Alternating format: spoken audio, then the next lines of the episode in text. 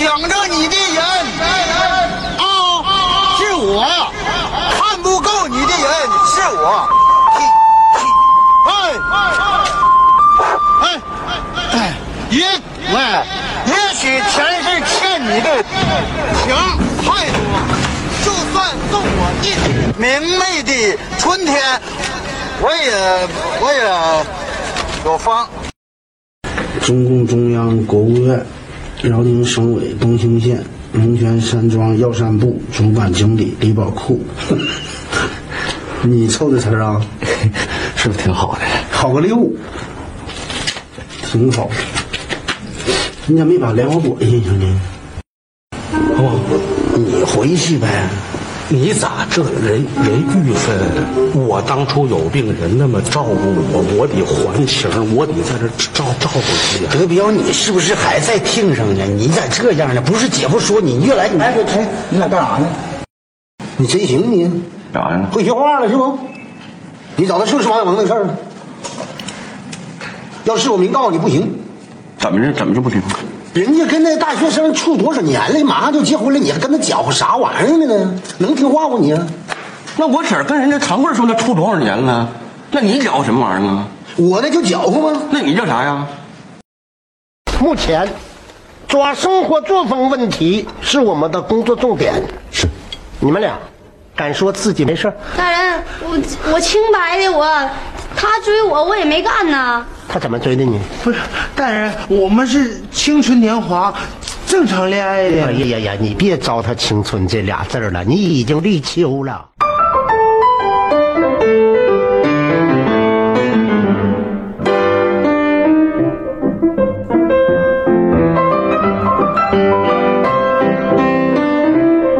你好，欢迎收听《西四五条》，我是今天的主持人捕头。我是小静，我是杨明。这一期呢，继续我们的笑谈喜剧人系列。上期节目呢，我们聊了赵本山老师的小品，这一期呢，我们再来谈谈他的影视剧表现。从这个赵本山老师的小品和影视的这个表现来看呢，他是绝对值得分两期来录的。人间不值得，本山大叔值得啊！但是有一点啊，就是咱们这一期就没有这个很多听友非常喜欢的这个台词竞猜环节了啊，这期没有了啊，这一期咱们就直接直奔主题，直接来说这个剧本身了。但是有可能说着说着剧，有可能蹦出那么几句词儿来啊，这是有可能的啊。那咱们就大概开始了啊。好。呃，赵本山呢，他主演的电影并不太多，大部分呢都是客串表演，所以我们就先说说他主演最多的电视剧作品。嗯，可以先聊聊刘老根儿和马大帅之外的电视剧。嗯，这些呢基本上都是他早期的作品，比如说一九九二年的《一村之长》，一九九七年的《一乡之长》。呃，你们俩对这两个剧还有没有印象？应该是这个看过这个的应该不太多。从你们年龄来说，可能也没有太赶上啊。那个时候呢，是赵本山主要是演小品的。就是你们如果说看过或者有印象的话，呃，能不能大概评价一下他那会儿的一个一个荧屏初期的一个演技？呃，小静先说吧。嗯嗯，说实话，确实《一村之长》和《一乡之长》我都没有看过，而且是。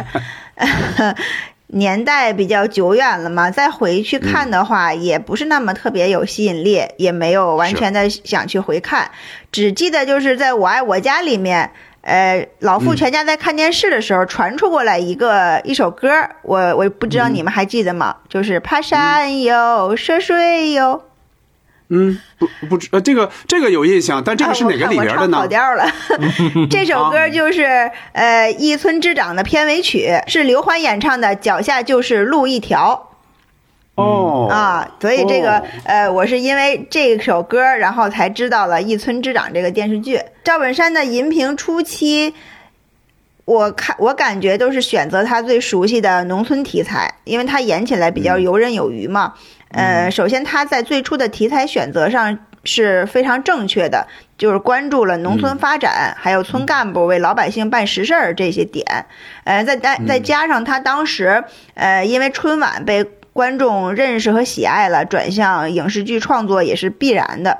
除了题材方面，东北方言也是他主演的这影视剧的一个最大特点。除了这些特点之外呢，我觉得赵本山在影视初期的演技一直在有有些探索和改变吧。人物塑造上应该放有点放下那种舞台上的架子，用更多的细节来呈现一个人的。人物性格，我也看了一些一村之长的那个片段吧，我感觉哈，呃，他最初开始他饰演的这些角色，有点像把小品里的一些角色直接移植到这个影视剧里边。嗯，表演其实细节上还不太够，呃，可能就是搞笑还搞笑元素还偏多，就是这些角色的塑造方面不是特别的立体。到后来他自创了这个刘老根系列，还有马大帅系列之后呢，就是形成这样一个群像式的表演阵容之后，才慢慢找到自己的风格。嗯，杨明，嗯嗯，好，呃，确实这两个电视剧从这个时间上来看，呃，我应该还是在小时候，所以这个也也没有什么印象是这个能在哪个台能看到。我我这次有了这个提纲之后，是在 B 站找了一些啊去看了一下啊，就是这个确实时间上就有点有点久，但是那个感觉还是朴实的赵老师。啊，他那个 表演痕迹大部分其实还是就是非常重生活里的那种观察，然后他的那种嗯。他年轻时候那种英俊的相貌，还真有点陈冠希的底子，啊，就是，但就是他他，而且就是像他，我是觉得就是综合来看，就是他演，呃，忽悠或者说是骗子，你信，但是他演底层的那种很踏实的小人物，你也信，我觉得这个就很厉害。我我同时就是另外葛优，我觉得也是这样的演员，他发怒起来就是发飙生气那种状态，我我信。然后他很朴实，就是对，呃，一些小人物的刻画的那个状态，我也信，就是这个，我觉得是挺挺不一样的。当然，这个阶段其实还是看到的小品居多。其实我也想问问你们，你们就是像张老师，你们小的时候看到这个的时候，大概是在哪个频道？就是它会有有这个戏的这个这个播放。而且我在 B 站因为没有看到台标，所以这个我还挺挺好奇的。一村之长应该是央视播过，是吗？嗯。我觉得应该是中央一，对，我觉得是，嗯。啊，不太可能是，你像我我们老家河北嘛，不太可能是河北台，应该是中央台，嗯啊，好。啊，我觉得这个电视剧，呃，就像我刚才说的嘛，多少有有一些偏主旋律吧，虽然它是呃轻喜剧搞笑的，但是它也主要讲的就是村干部为为群众呃做实事，然后解决村里的出现的各种问题。呃，你们俩还可以啊，就是虽然说第一时间没怎么看过，但是这几天都补了补。我是因为我就我小时候看过，所以我就凭着印象，我大概说一说吧。就是我，但是我这两天没有看，呃，但是他那个大概的样子我是能想起来的。这个首先说一村之长哈。一村之长我肯定是看过的，而且当时应该是比较仔细看的，但因为比较当时比较小嘛，所以印象也不是太太深。嗯，我能想起来的就是赵本山演的这个村长叫郝运来。嗯，当时我还说，哎，这个名字起的还挺巧的，是吧？这个名字很好，就很喜庆，对吧？代表一种一种好运好运气。是，呃，看这个剧呢，当时肯定是冲着赵本山的名气，就那时候他已经。在春晚已经大火了，你看他他已经演过相亲了，也演过小九老乐了，这两个都非常受欢迎。但这个剧的大部分情节，我现在确实都忘了，我只记得这个好运来呢，这个村长，这个新村长吧。这就是还还算有点本事，嗯，就是办成了一些事儿，在村里边，就是也也当然也有各种误会啊什么之类的，但是也办成了不少事儿。但是这个人很怕老婆，我觉得这是他一个比较喜感的地方，就在这个里边，就是他因为他的电视剧都是一个喜剧的嘛，基本上有个喜剧色彩，他这个怕老婆也可以作为他的一个一个一个一个包袱点，一个喜点。然后他的这个老婆应该是那个谁的，方庆卓老师演的，方庆卓演的，对。对，应该是他演的。呃，再一个就是我现在看这个演员表，嗯。我发现演员表里有老演员杨子纯，就那个现在应该在嘛？我就不太确定了。嗯，呃，有他，还有马恩然。嗯，马恩然就是后来在空镜子里演父亲的那一个，对，那个人是啊。但是呢，你让我想呢，我想不起来这两个人的这个印象了，想不起来了。特别瘦，是那个时候的银幕的形象。那会儿比较瘦是吧？但是就是到那个 空镜子里就是胖胖的了是吧？黑黑的胖胖的啊，对，就叫特老实那种啊。我接着说说一呃一。乡之长，嗯，一乡之长其实是一村之长的一个续集，呃，而且赵本山演的那个人照样还叫郝云来，只不过他就是从村长，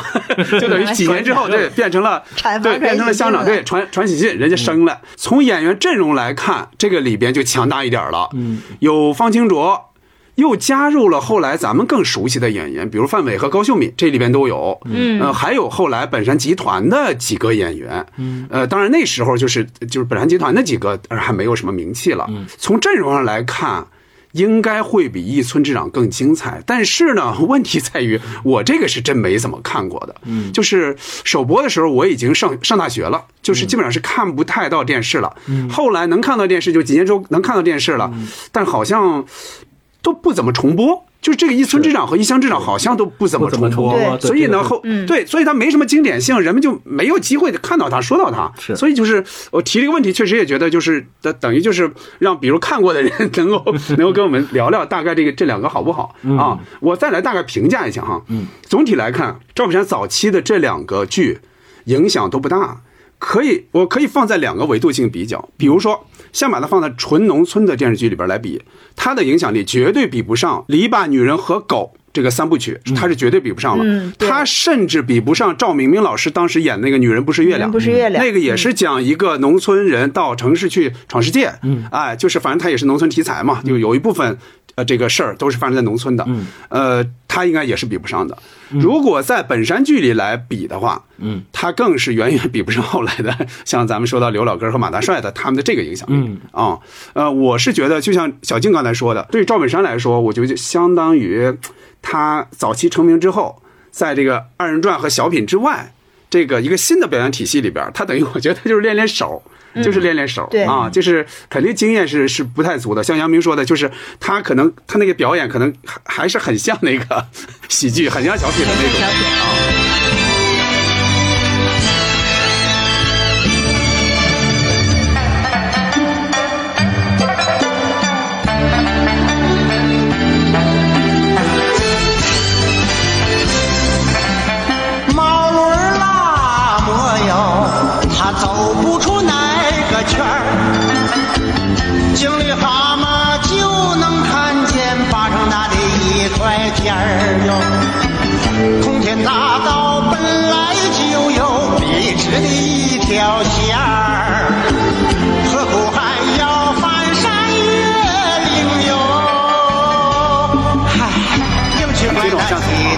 从二零零一年的刘老根开始，赵本山的喜剧事业进入了一个新的阶段。咱们可以先评价一下刘老根一和刘老根二。呃，你怎么看？在这个比较成熟的这样一个阶段，赵本山的他的一个表演能力，呃，怎么看那时候他的导演能力？因为这两个剧他都开始自己担任导演了，对吧？这两部刘老根最吸引你的是什么？小金先说吧。刘老根儿比较吸引我的就是春晚的这个铁三角转战到电视剧上了，我对他们的故事和表演都有很大的期待。选材呢依然是就是赵本山老师最喜欢的乡村为背景，创立了所谓的，我觉得这个赵本山老师的这个刘老根儿电视剧呢是创立了。他的一个什么风格呢？就是所谓的全村一盘棋的讲故事模式，就是讲一个故事主线，但是呢，然后各村各家都还有自己的故事线，就是包括后面的乡村爱情也是延续这种手法。这这两部呢，都是赵本山老师做导演的一个试水吧。铁三角的演技，我觉得也都在线，他也是初步表现出了自己的这个导演风格。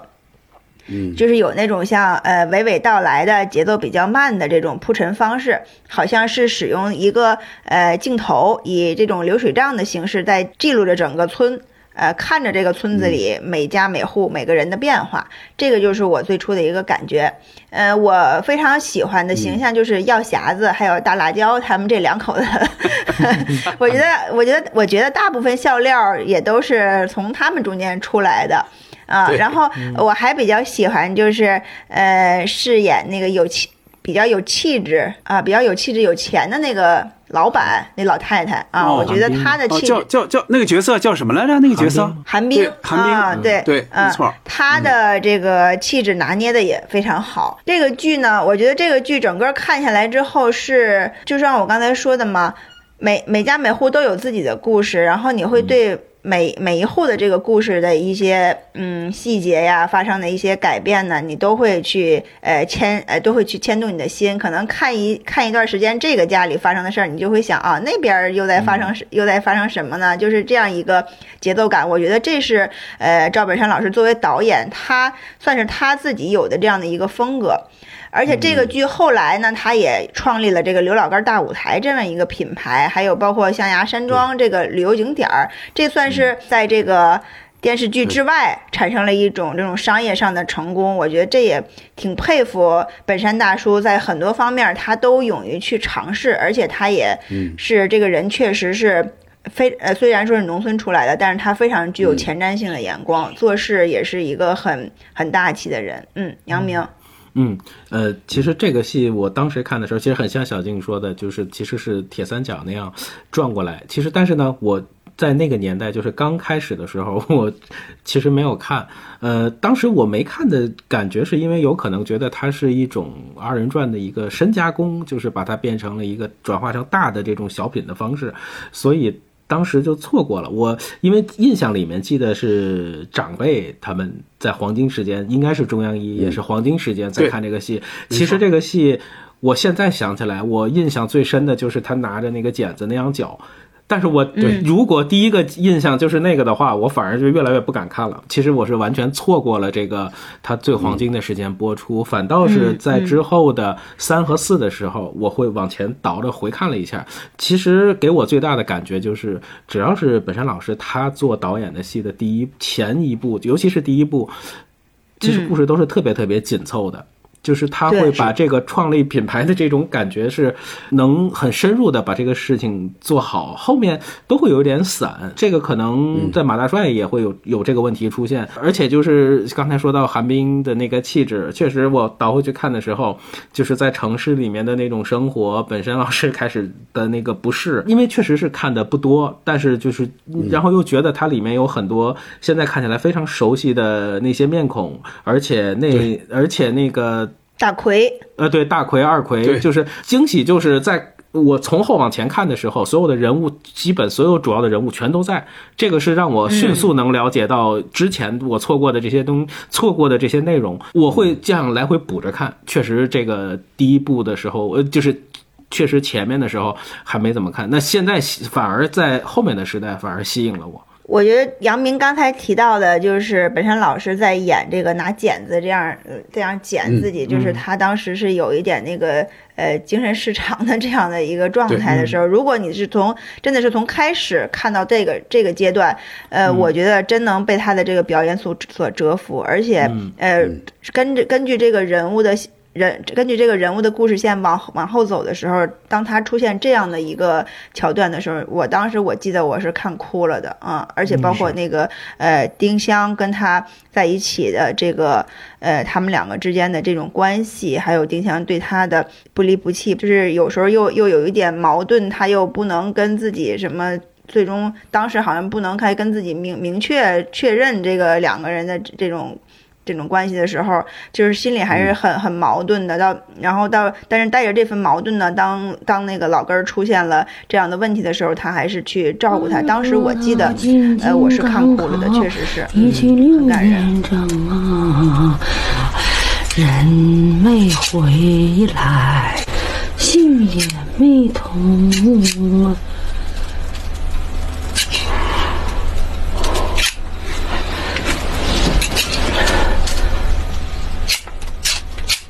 你愿意听我唱啊？二哥，你走一日，我墙上画一道啊；你走两日，我墙上画一双。二哥，你一去六年整，我横三竖四画满了墙。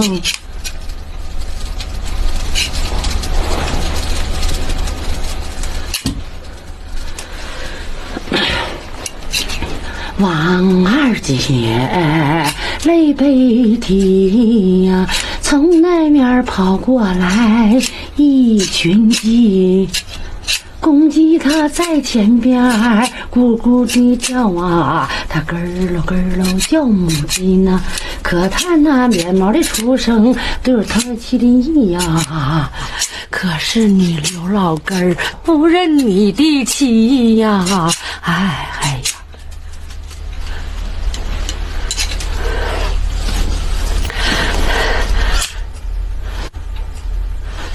根儿，咱俩年轻时唱那个。工地上人欢马跃，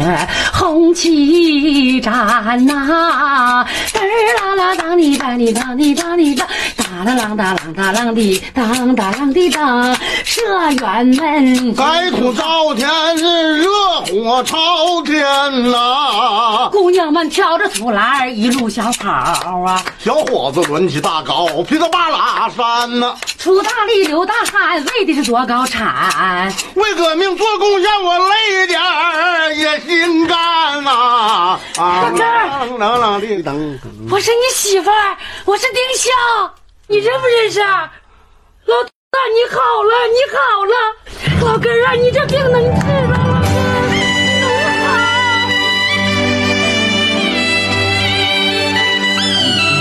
俩都提到了这一段哈，就是老根儿他呃有点发疯失忆了，就是那一段那个戏哈。那我就先说说这俩这这一段哈。嗯。呃，我我也觉得他是这个，按理说这是一个喜剧嘛，但是这个里边确实是非常非常打动人的表演。就是他应该是不是刘老根儿因为压力过大了，是不是他变疯？是因为这个吗？应该是他在这个创创创业阶段吧，是好像是受到受到一些刺激。对，就是他变疯了，变疯了之后，然后等于等于就是，呃，高秀敏演那个丁香，他也要继续跟他结婚，对吧？就说你变疯之后，我还是爱你这个人，对吧？因为我们之前那么那么多年的感情，嗯，等于是在呃结婚之后那天晚上，对吧？他就是丁香唱起他们年轻时候唱的那些二人转的这个这个片段，嗯，然后接一下把他那个记忆给激活了，嗯，对吧？就是一下给就就醒过来了嘛，等于就就哭了，然后就俩人就开始唱了，就那个确实是很感人，等于在呃一个喜剧电视剧里边还有这么一段很催泪的这么一段，我我也我也这些年见很多人就分享过这一段嘛，而且由这一段就是这个戏里的一段，我想起来的是一个真事儿，就是有一个二人转演员，他叫翟波，嗯，他在刘老根里边演过那个老翟头。那个就叫翟波，那个演员叫翟波。呃，有一年翟波就当然是演完刘老根儿很多年之后了。嗯，有一年他车车祸了，他遭遇了车祸，失忆了。他过去经历过那些事儿全部记得了，就是甚至他连家人都认不全。但是他一上台，或者说别人一说起哪个词儿。他年轻时候唱过的那一段，就他，他肯定年轻时候就是从很小到到那个长大，他可能已经唱过几百遍，甚至大几百遍了。嗯，所以那一段他永远记得，就是他甚对他甚至还能去表演。嗯，中央台的有一个叫什么节目，还专门把他请来在现场，在现场又演的，就是他有点像什么呢？我觉得有点像。那个指挥家周周，就尽管他他并不他的智力可能到不了一定程度，但是他把这个东西记住了，他把那个东西激活了，他就靠他的记忆，他只记得这一点儿所以当时就是这个翟波在台上演的时候，我当时看的也也挺激动、挺感动的。那我接着往回说了啊，我说完这个比较典型的这一段，接着往回说。刚才小静说到你是第一时间看的哈，杨明是第一时间没看，后来又往回找吧。对。我也差不多是这样，但我是我我我不是说从这两年开才开始找吧，我是从他演完大概一两年之后找吧的，是这样的。刘老根儿一当时那么那么火，它绝对是作为央视一套的重头的电视剧推出的。当时我记着应该是在过年的时候。不管是刘老根儿一还是刘老根儿二，都是在过年的时候，就收视率极高的时候，那会儿推出来的。但是首播的时候，我基本上没有看，为什么哈？我总觉得这个剧啊，我想当然的认为这个剧，我觉得它反映的不是真正的农民的生活，我觉得反映的是伪农民的伪农村生活，所以我宁愿多看看赵本山那些比较短的小品，也没有追这个剧。直到后来刘老根二。第二年推出来之后，嗯，我后来跟几个朋友在北京，就是当时在来北京了嘛，已经、在北京合租房子，有一个哥们儿哈，他只要电视上演刘老根，他就看，而且那段时间经常重播，他就老盯着看，然后一边看一边乐，告诉我，哎，这个厉害，这个好，这个什么什么什么，这这怎么想的，什么之类的。他带着我们也开始看，我这才坐下来看了看，我才发现他的好。嗯，我怎么想的呢？就是他反映的呢，确实不是真实的农村生活，至少不是我们河北的那种那种那种生活。嗯，但是呢，他在这个龙泉山庄这种一个特殊的场合，他汇集了那么多的那个东北的这种父老乡亲，这些人呢，也有有有着各自的那个小算盘，就是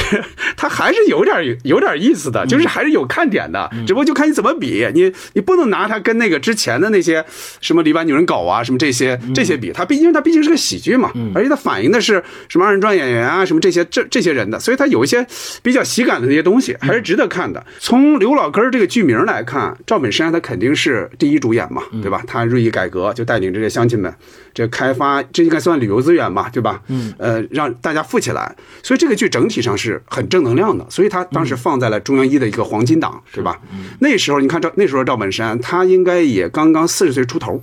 他两鬓已经有了那个白头发了，对吧？就是他演出来那个呃刘老根儿还是能让人信服的，嗯啊，大概是这样。大概看这几个人的这种状态哈，就如果说赵本山在这个剧里边他给人的是一种正面的形象的话，那他更大的意义，他就是给这些村民往上提这个劲儿，就是他因为他是带头人嘛，啊，但是问题是作为一个喜剧，嗯。带来更多笑料的那就不是他了，就是这个里面他确实他就是配角了，他就是配角。这个范伟演的这个药匣子，刚才小静也提到了，这个这个药匣子他是剧里这个配角，但是在喜剧的方面他是绝对的主角，就是剧里边这个大部分包袱都是放在这个李宝库药匣子这个身上的。原因是什么呢？哈，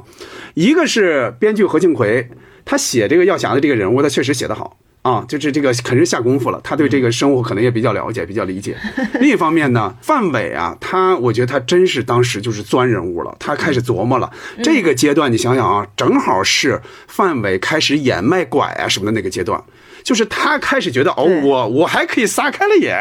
我不是说我只是一个配角，只是一个绿叶。所以你看他在这个里边，他真是。用他独有的那个方式，把这个药匣子的感觉给演出来了，就真是个奇葩人物，就让观众感觉到这个人，他不仅可笑，他还可信，就是看到了这个喜剧人物这个这个魅力。呃，可我我觉得可以这么说啊，就是药匣子这个人物绝对是中国喜剧史上立得住的。一个人物，嗯嗯，如果说就反正对我来说，这个剧最大魅力，我觉得确实就是是药匣子，确实是这样。就是后后来人们开始捡各种东西啊，除了范德彪，反正可能就是捡药匣子的一些东西。我还印象里面就是当时有一幅漫画，就是画的药匣子的那一张，我觉得那个也是很经典的一个造型。我我见过那个，对，所以就戴一个戴个小帽，小皮帽，戴个小帽，然后这儿有个眼镜。对，那一幅漫画是我印象里面。嗯，就是那个应该是朱森林老师画的吧？应该是有点像他的画风，嗯，应该是他画的，给喜剧大师什么的画的封面，估计是。而且我觉得范伟好像没有演过像药匣子定位这么老的人，嗯，是吧？他他这个药匣子的定位是一个呃，就是思想非常的。古板的这样的一个偏偏老态，我觉得，但是他可能岁数上还不如刘老根岁数大，但是他比刘老根还要那个，就是呃墨守成规的那样那样的一些做法吧，反正就是在这些呃环节上比较比较搞笑，而且他是当时好像在研究这个用蚂蚁什么治病是吧？那个是那个是那个好像是跟这个赞助跟蚁力神嘛，后来蚁力神结果有事儿了嘛，对，后来蚁力神有事儿了。啊，应该是，哎，这个是马大帅里的还是刘老根里的呀？伊力神这个事儿，呃，就是从这部剧，从这部剧开始，应该就是那个人在赞助这个赵本山。对，那个人还演了角色，那个人马大帅里有那哥们儿长得特别像侯宝林，对，对，没错，高高的，两长脸儿，长脸儿，那是马大帅，嗯，对，那个人好像还在春晚春晚待过，出现。对，他是蚁力神的老板，然后给药匣子这块还加了一个，就是用蚂蚁做药材的这样的一个。环节，刚才说的是他的表演啊，我再说说这个，呃，赵本山他的导演能力，因为在这个里面他是第一次做导演嘛。导演是干嘛的呢？导演很大程度他就是把这人汇集起来做事情，就一起做事情。那时候赵本山，你想想他上春晚已经十年了，十几年了，他是绝对有这样的知名度的。他而且他又有一帮那些徒弟，所以他是有这个能力把这些人给攒起来的，做事儿的。而且他，你像刘老根演的是。呃农村生活和二人转演员的这种生活嘛。何庆魁他提供了扎实的剧本，刚才也说到了，就是何庆魁的这个写剧本的能力哈。所以就是赵本山尽管是第一回当导演，但是我觉得从从这前两部来看啊，就驾驭能力肯定还是有的。另外呢，他肯定也有影视圈的那行人帮着把关嘛，就是他好像有一个副导演还是什么之类的，所以我觉得他第一次当导演还算是比较成功。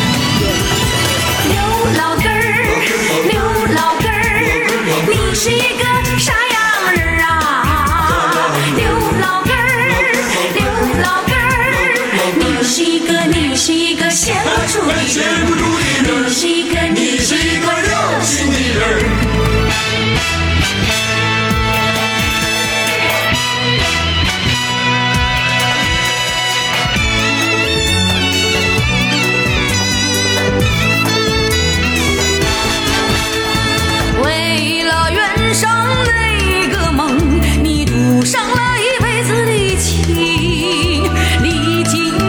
心不回头，老牛拉套劲儿不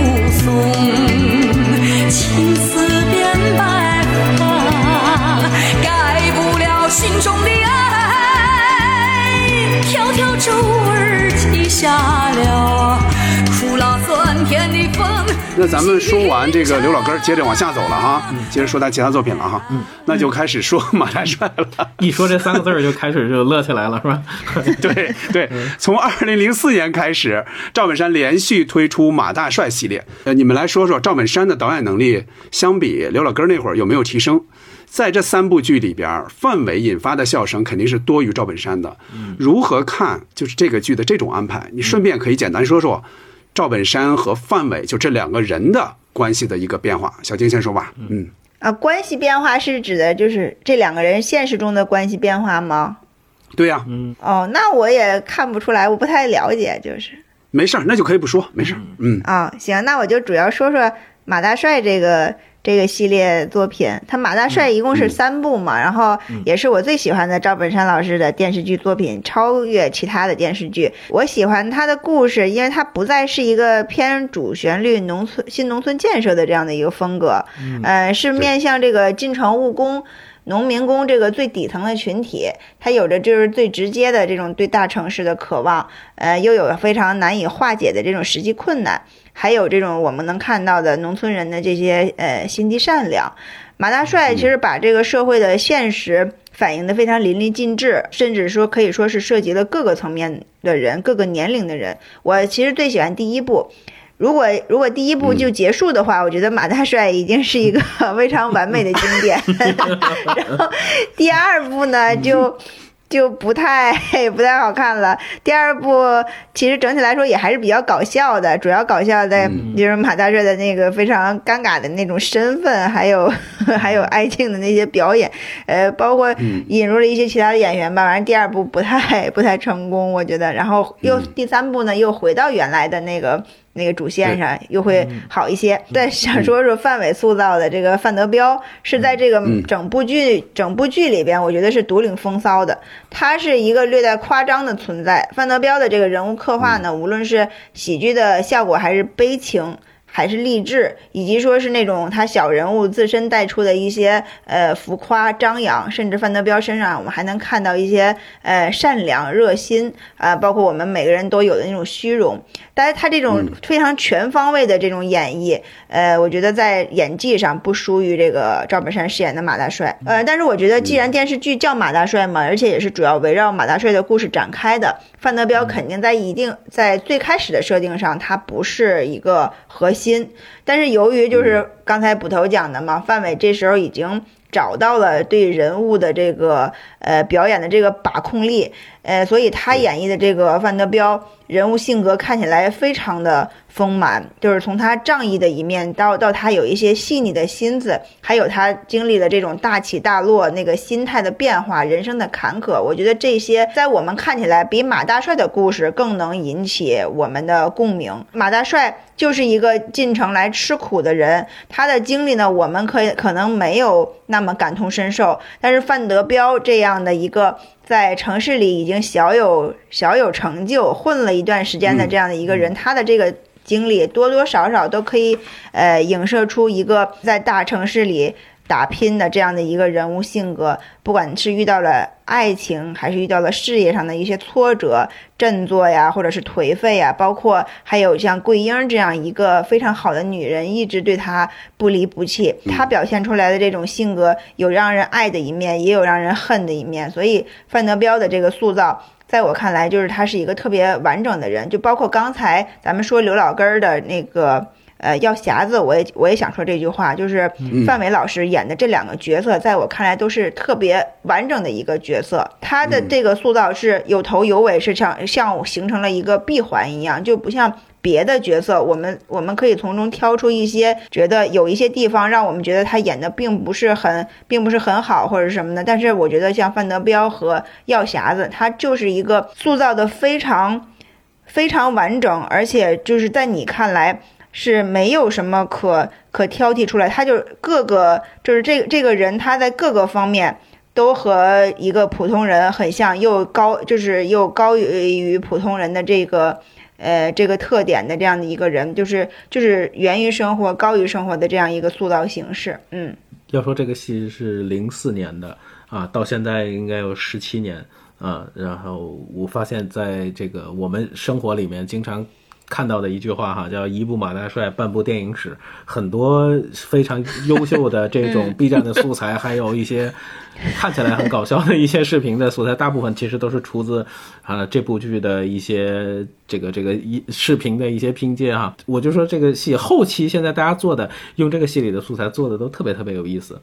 但是再往前面看，它剧里面做的好玩的点就是你看他们所有呃本山系的这个，尤其马大帅里面的一些。P 出就是一些照片，只要出现过的照片，大家你就可以看到那个 P 出来的影像，就是都是特别特别搞笑的，就是特别特别有喜感的，就是感觉用 Photoshop 随便贴了两个人头在一个那个动态，就在一个静态的照片上，就非常好玩。包括在春晚上，他最后一个小品。那个他跟海燕的那个结婚照放在后面，那个简直就那个黑白合影，简直就是特别特别特别搞笑的。呃，我当时是嗯是认真的看了这个戏，而且应该说是当时现象级的这种感受，是因为身边人都在看，呃，而且所有人因为那个时候上学应该都是大学的时候，很多人都特别喜欢。彪哥，所以就是所有人都都是挠，啊，是这个是这个动作会比较多，打招呼都变成了这个，或者就是拱手啊，就是呃被那个戏确实是 真的是在那个阶段是是洗过脑，然后除了每天电视放之外，其实那个时候已经有 DVD 的碟已经有卖。而且就是你可以对，所以就是不一定要指着电视，嗯，所以就是经常的会可能会反复看一吧，二和三的剧情可能就稍微偏弱一点了，尤其嗯嗯。宁静啊、爱静啊，包括就是他们的加入，其实这个戏就就有点怪怪的了。而且宁静的那个头型，当时觉得对。啊，对，觉得其实可能更更想念宁静以前的角色了，对。对对对对是，而且那个就也是姐姐夫的这个跟本山这个关系，就反正。就是反正总是看起来就是这个角色很奇怪，呃，但是那个里面现在看的话，就是能看到王平老师。啊，还是一个很珍贵的，对，有他是非常是非常，现在看是非常非常珍贵的。那个里面有很多当时真的，现在看就是龙套的演员，当时演的其实也很出彩。比如这个海燕儿跟范伟在买菜的那一场戏，互 互相互相的在那儿讨，就又讨价还价。我挑一个没有没有内伤的，我挑一个这个没内伤。你扔我茄子啊，就是有好有好多非常非常细节的表演，而且那个里面的音乐。啊，那个那些歌呃，就是经常在大街小巷上，你这个篮球场上，一帮一帮男孩打球，然后把球带过去之后，就冲后面啷个里个隆，就是就是你很奇怪的，就是在 在场上会听到那些跟他有关的很多的对旋，会有很多旋律。确实那个时候还是影视剧的歌曲片头片尾会有一些对人是有影响力的，尤其是在电视台放的时候，呃呃对，然后这个跟。德彪当然就是这个戏里面，确实德彪的那个造型和本山就是这个马大帅两个人就是互相哈一文一武。最近其实是看了很多在抖音上也发出来的这个当时试戏的那个试戏定妆的那个素材，看到了，嗯，哦，那个那个看起来现在看无比珍贵，而且德彪的那个就是骷髅造型，对，就是说话的。感觉这个这个站如松，坐如钟，坐中，就是会有很多就是已经进人物的那个状态非常非常好。对我，我插一句，我插一句，我杨明说，杨明不说这个我就忘了，嗯，就是这几段视频，就是刚刚披露出来的，对吧？就是本山集团刚刚发出来的这段视频，而且还挺清楚，对，这真是给人惊喜。是，除了给人惊喜之外，我觉得还有一种感觉是什么呢？就是你。你范德彪这么一个角色，你当时就看这么多年一直看 B 站又不断的进行演绎，你就认为范伟就完完完完全全就在那个人物里的里边，好像你觉得这一切都是理所当然。嗯，其实真不是啊，这真是范伟他演出来的呀。就你看范伟刚出现在那儿的时候，他不是这样的呀，对吧？他就是个正常的那么一个演员。对，突然说，哎，马上咵就上身了，哇，就觉得你这个一上来，对这个演员的这种这种能力啊，哦，这个太厉害了，这个。就是看当你看到范德彪的时候，你就完全忘记了有范伟这个人的存在。没错，对，没错，这个太厉害了。而且我不知道你们注意没注意，就是范伟平时接受采访是个什么样子。他是完全的普通话，因为相声演员那么多年，他他作为东北演员，他要练普通话嘛，对吧？要倒各地的那个那个方言，他的普通话是非常标准的。你在只听，就是最早，比如说你只看范伟的这个小品和这个影视剧的话，你偶尔听一次他的采访，你可能都觉得不是他。嗯啊，非常纯正的普通话，说的非常好啊！杨明继续吧。嗯，对，一说采访，就是《鲁豫有约》的采访，我当时是看过很多次的，尤其是在当时就觉得他是一个非常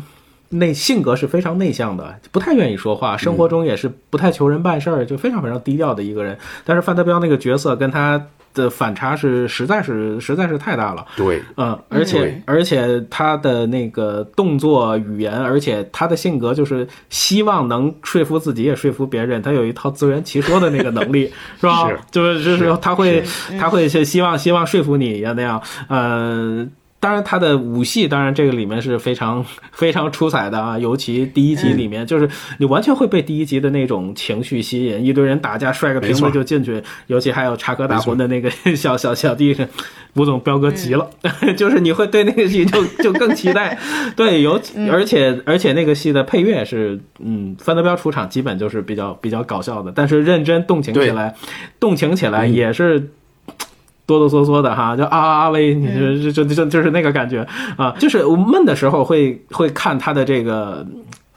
彪哥的这个这个剪辑，确实有很多台词，比如包括他吃饭，真香啊！就是范伟的这个演演吃饭的戏，简直了，就是这个这个，不光是这什么喝喝喝白菜汤是吧？白菜豆腐这最有营养。虽然很多吃饭的戏还挺苦情的，尤其跟桂英啊，或者是那种是那个状态，但是他自己吃饭或者就是跟玉芬一块吃饭，那个我就那个眼睛就就确实是含情脉脉的。呃，而且那个戏 确实德彪的那个戏里面印象很深的一个戏，就吃灯泡那场戏，他是真的把这个笑话拍猜出来了。就是对所有的人都是觉得这是一个像故事一样、像传说一样的笑话，对，是个段子，谁都认为这是个段子嘛。但他真的是给他真给他拍出来了，而且用一本书一挡，那个感觉，尤其一个大远景下楼，都都都都。这段是我看的马大帅就是乐的最夸张的一次，就是我我唯一想到的我能乐的不行了，就这段吃灯泡这段。是，其实 其实里面还有很多，就是比如他什么打拳啊，然后在在自己的那个小屋子里包。或带着这个村长带着那茄茄子包回去一块坐德意志的车，有很多非常非常有趣的这个桥段，呃，所以所以这个戏是看起来真的是。那个时候是最最解压的一个作品。一里面有一里面其实有很多，也有很很多很动情的点。对，尤其就是小翠儿的感情啊，或者就是跟刚子，呃，包括到最后就是有一些比较就是什么绑架呀，或者什么。总体来说，就是看这部戏的时候是是特别特别开心的。里面其实我想说，就是那里面小云是 所有的弹幕都是这么评论，叫小云是都喜欢小云。对，小云是小云是又性格又又好，然后又仗义，然后特漂亮，对，非常非常漂亮，而且舞蹈生活中舞蹈跳得非常好。呃，吴总吴总也是一个可以好好聊聊的角色啊，也是一个相声演员出身，有非常多的表演经验，而且把那个吴总的那种性格诠释的，就是很很很就是很准，而且他当老板，然后有很多对小翠的那些关爱关照。包括彪哥身边的一群人，其实都是在互相的在在衬这个戏，让这个戏每个角色都很丰满，包括。有一点落魄的时候遇到的那些人事物，嗯，包括那些东北的风情，在街上那些，包括拍摄的那些场景，现在看起来都很温情。现在还有人，我看在 B 站上有人去找，呃，当年一一去对应那些场景。除了德彪最后好像在落魄的那个小房子里面，那个好像现在可能已经拆掉了。之外，现在维多利亚其实 也是一个很大的一个变化。那个时候真的伊利神是非常如日中天哈，就是里面很多海报啊，包括一些信息，就是满满的透露。确确实那哥们儿太像侯宝林了啊，呃，他他俩的这个 从小品到电视，我觉得有着非常。呃，辉煌的这种合作，呃，后面传为佳话的作品，现在看我觉得就更珍惜。呃，但是我有时候觉得哈，就像他们两个人之间的这种关系，两个当事人其实也从来没从没从相对的从正面去呃互相说过对方不好。两个人其实还都是会也会也会捧，而且我印象里面可能是本山大叔会吐槽说他没回微没回短信啊，也就是点到点到没回电话，他曾经说过没回电话。对，我觉得。那也就是点到为止，没接电话，不是没回电话，没接，是反正就是。但是分久必合，合久必分。我们在现在又看到他们的一些合作，就其实我觉得这种感觉就是很像之前我们就是跟您去李菁跟就是郭德纲里面的话，就是李菁的那种关系吧。反正其实都是对对方的能力表示赞许，也都是很懂江湖规矩的人啊。我觉得范伟老师从一个相声演员到影视表演。再到小品的爆发，最后成为一个电影影帝，我觉得这个过程是非常让人敬佩的。嗯，不疼。嗯嗯，没错。呃，杨明说的非常非常细啊，就是我就看这种程度的话，就是咱们对于这个马大帅的这个喜爱程度，咱们回头肯定是要单单聊一期马大帅的。这是肯定的，这是肯定值得的，就是单聊一次马大帅啊。刚才杨明说到了那个范德彪在这个维多利亚的那个 几个小细节，我突然冒冒出一句什么，你知道吗？嗯，冒出来一句范德彪唱在那桃花盛开的地方片尾曲，他那个节奏，对他那个节奏跟那个蒋大为的节奏根本就不一样。我大概学讲在那桃花盛开的地方，就是就是他他把。那个“那”字给拉那么老长，最后唱那么老多，嗯，就是完全跟人家不一样。就是他自己还特认真，特别认真啊，觉得自己特唱特好。对啊，谢谢。而且而且，彪哥经常就是在他那个标记亮汤开业的时候，什么就是念也是在那念诗嘛，拿着本子念什么什么标记亮汤好，欢迎大家来光临，就是前后哪儿都不挨着，就是就那个那个状态是非常有意思啊。这个礼炮一值得聊一次，值得聊一次。而且聊的话，而且我。我很愿意趁下次聊的机会，就把起码把马马大帅一再看一遍，确实是，就是后两部可能就简单看一看就完了。行，那我接着说啊，我我接着说啊，好像已经聊完了似的，是吧？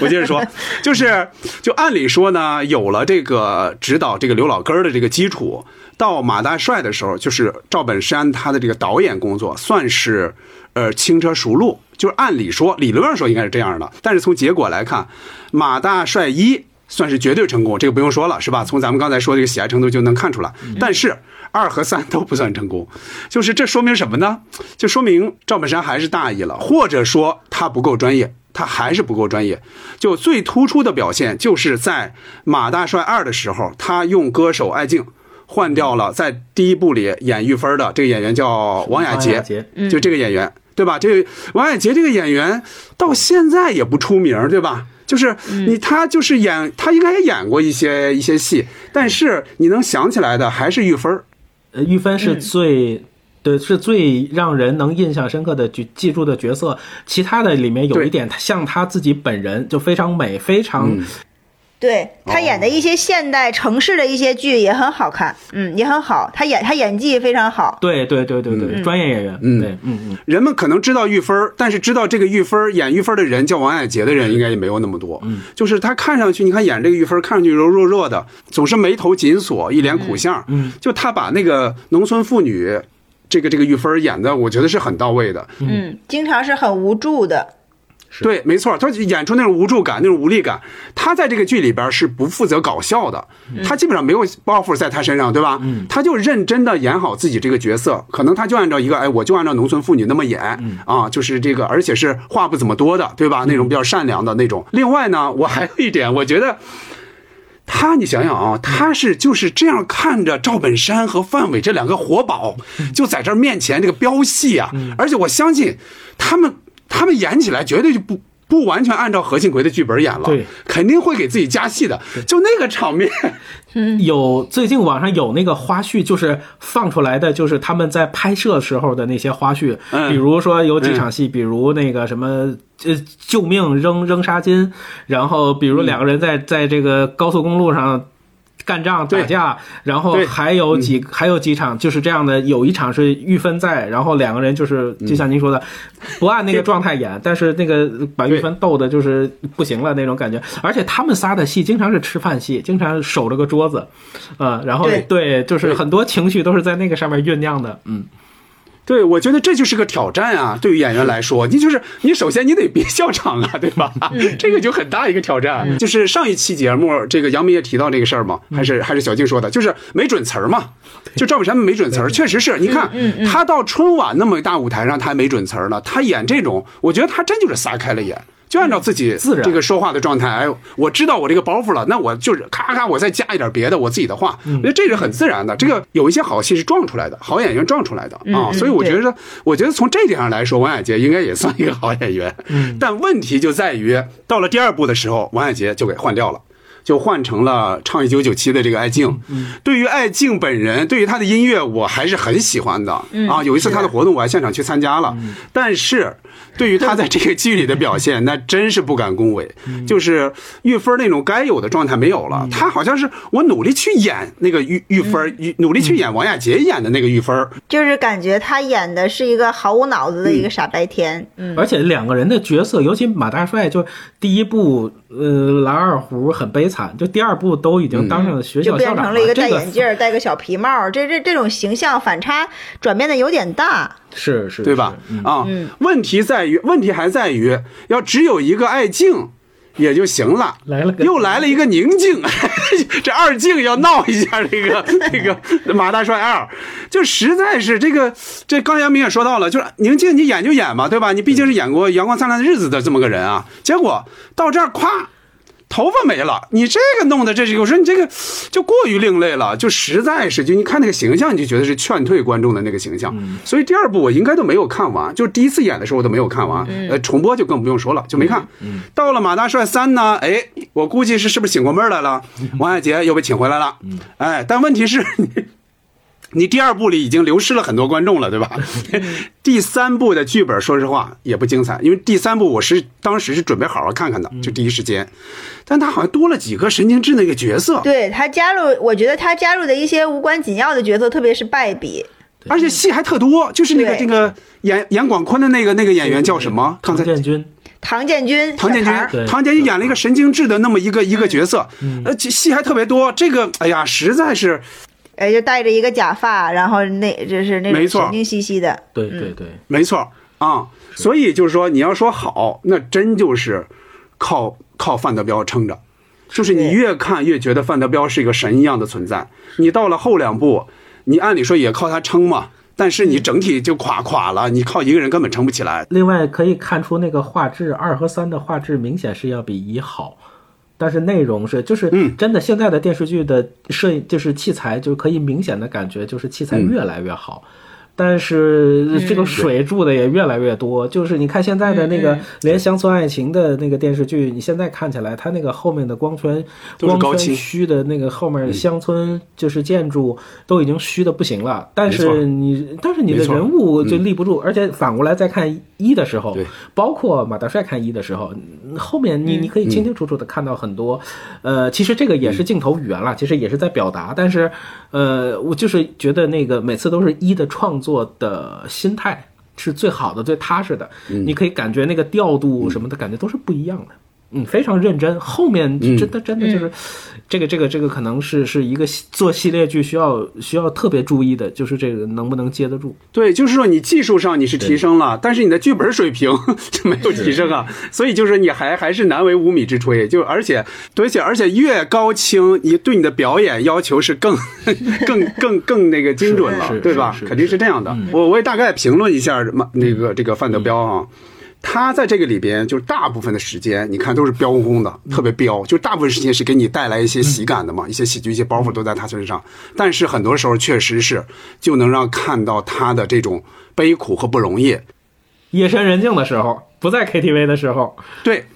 对，就是你，而而且他甚至会让人想，哎，我自己也有这样的时刻。我比如说我在外边是个什么样的人设，比如在单位我说说笑笑，什么开心果之类的，但我回来之后，那我是一个真实的自己，那是一个真实的自己。呃，有时候会有这种的这种共情，所以范德彪。从这点上来说，他就不是一个简单的一个喜剧的一个人物了，而且可以惊叹的一点在于哪儿呢？就范伟他在之前几年成功的塑造了药匣子，按理说已经是一个高峰了，夸没没几年他又演了这么一个范德彪，我觉得这个是更上一层楼，这是很难得的。就是一个演员对于演员来说，就连着两个角色都是非常非常成功的，而且后一个还要超过前一个，这个非常非常难。就是你你你会想他会不会还是一个模式来演，对吧？他比如说他还按照药匣子那个状态来演，能不能能不能行不行？但你看他在这里边又换了另外一种状态。这个太厉害了，嗯，我再说说这个笑点分配这个问题哈。很多观众看马大帅，差不多都是冲着范德彪的，这个也是一个喜剧的规律。就是赵本山演的这个马大帅呢，他代表的是一个主流的一个价值观，他是剧里边的一个正面的一个角色，对吧？这个搞笑呢，就这样的一个人，他要搞笑就没那么容易了，反而是范德彪这样的人，他有各种的缺点，他是一个小人物。才容易被编剧加戏，就不断的加戏。比方说有好多包袱或者有些是好玩的戏，加给谁呢？那就加给 就加给范德彪，所以他身上的肯定是加的这种戏越来越多，所以他就容易带来这个笑声。对而且在这个戏里面，我们可可以看到何庆魁老师有亲自的出演，呃，几次几次出有场，然后也有才艺展示啊，就是这个是很难没错得的。，他是拉拉二胡来着，对吧？拉二胡二胡，嗯，他安排的马大帅去哭，对对对吧？去哭，嗯对对对吧？嗯，哭戏哭活是对吧？boss 直聘，嗯啊，帽子直聘。我再说这两个人的关系哈，范伟呢，确实是他变得越来越知名了，在这些剧里边呢，他甚至开始跟赵本山来平分秋色。慢慢，范伟他自己也越来越不满足于只演喜剧了。他后来你看，就尝试各种的正剧，电影也好，电视剧也好，呃，甚至有一些是带有一种悲剧性的这种作品。嗯，他在这些作品里边呢，就用这种不同于药匣子和范德彪的这种方式，去塑造了各种各样的一个人物。说起来是很神奇的啊，就很多太知名的喜剧演员，他们是不容易转型成功的。比如说咱们前两期说到的宋丹丹，对吧？他只要演正剧，比方演那个《十面埋伏》，那人们就要笑啊。因为这，因为你之前那个人设你树立的太稳了，太那个深入人心了，所以你想转型很难。人们一看到你就想笑，但是在范伟这儿，你看一切都是自然而然，人们呢愿意看他演的喜剧，但是也不排斥他演的正剧，甚至是悲剧。这个对于喜剧演员来说是非常非常了不起的，很多人是做不到的。范伟呢，从二零零五年的春晚小品《功夫》之后就没有再登上过春晚了。演完《乡村爱情二》之后，和赵本山合作的这种机会也开始变少了。加上后来他个人的一些关系嘛，他个人他他孩子要上学，就是他选择了从东北到北京来发展了。嗯，就这样的话，从地理上来说，就和赵本山的这个关系就不像过去那么紧密了。范伟和赵本山的其他搭档是不一样的，他不是赵本山的徒弟，也不是本山集团的人，应该不是吧？对吧？所以他来去是相对自由的。赵本山肯定是有不太满意范伟的地方的，就是咱们在一些报章上可能也多少会会看到过、听说过。呃，刚才杨明也说到了，就是赵本山曾经有一次公开的说过一次，他给范伟打电话，就是范伟当时是到北京了，但是范伟没有接，这个这个是有过的，这这个是有过报道的。嗯、但是反过来说，咱们想呢，范伟肯定也有不太满意赵本山的地方，只不过就是当事人肯定是就是冷暖自知了，就那么多年的一个交往，老哥们儿那种。但是咱们作为外人，可能就不太清楚这个具体的情况。好在呢，就像杨明说的，就你多年之后，这两个人还是最终还是和解了，对吧？他们还是一参与一些作品，这个这个老哥们儿这种感情还在。包括范伟，应该就在这两年，《人物》杂志采访他，就一个一个封面文章，他自己就说，就是呃，这个赵本山永远是好大哥，大概有这么多，这个是让人哇塞！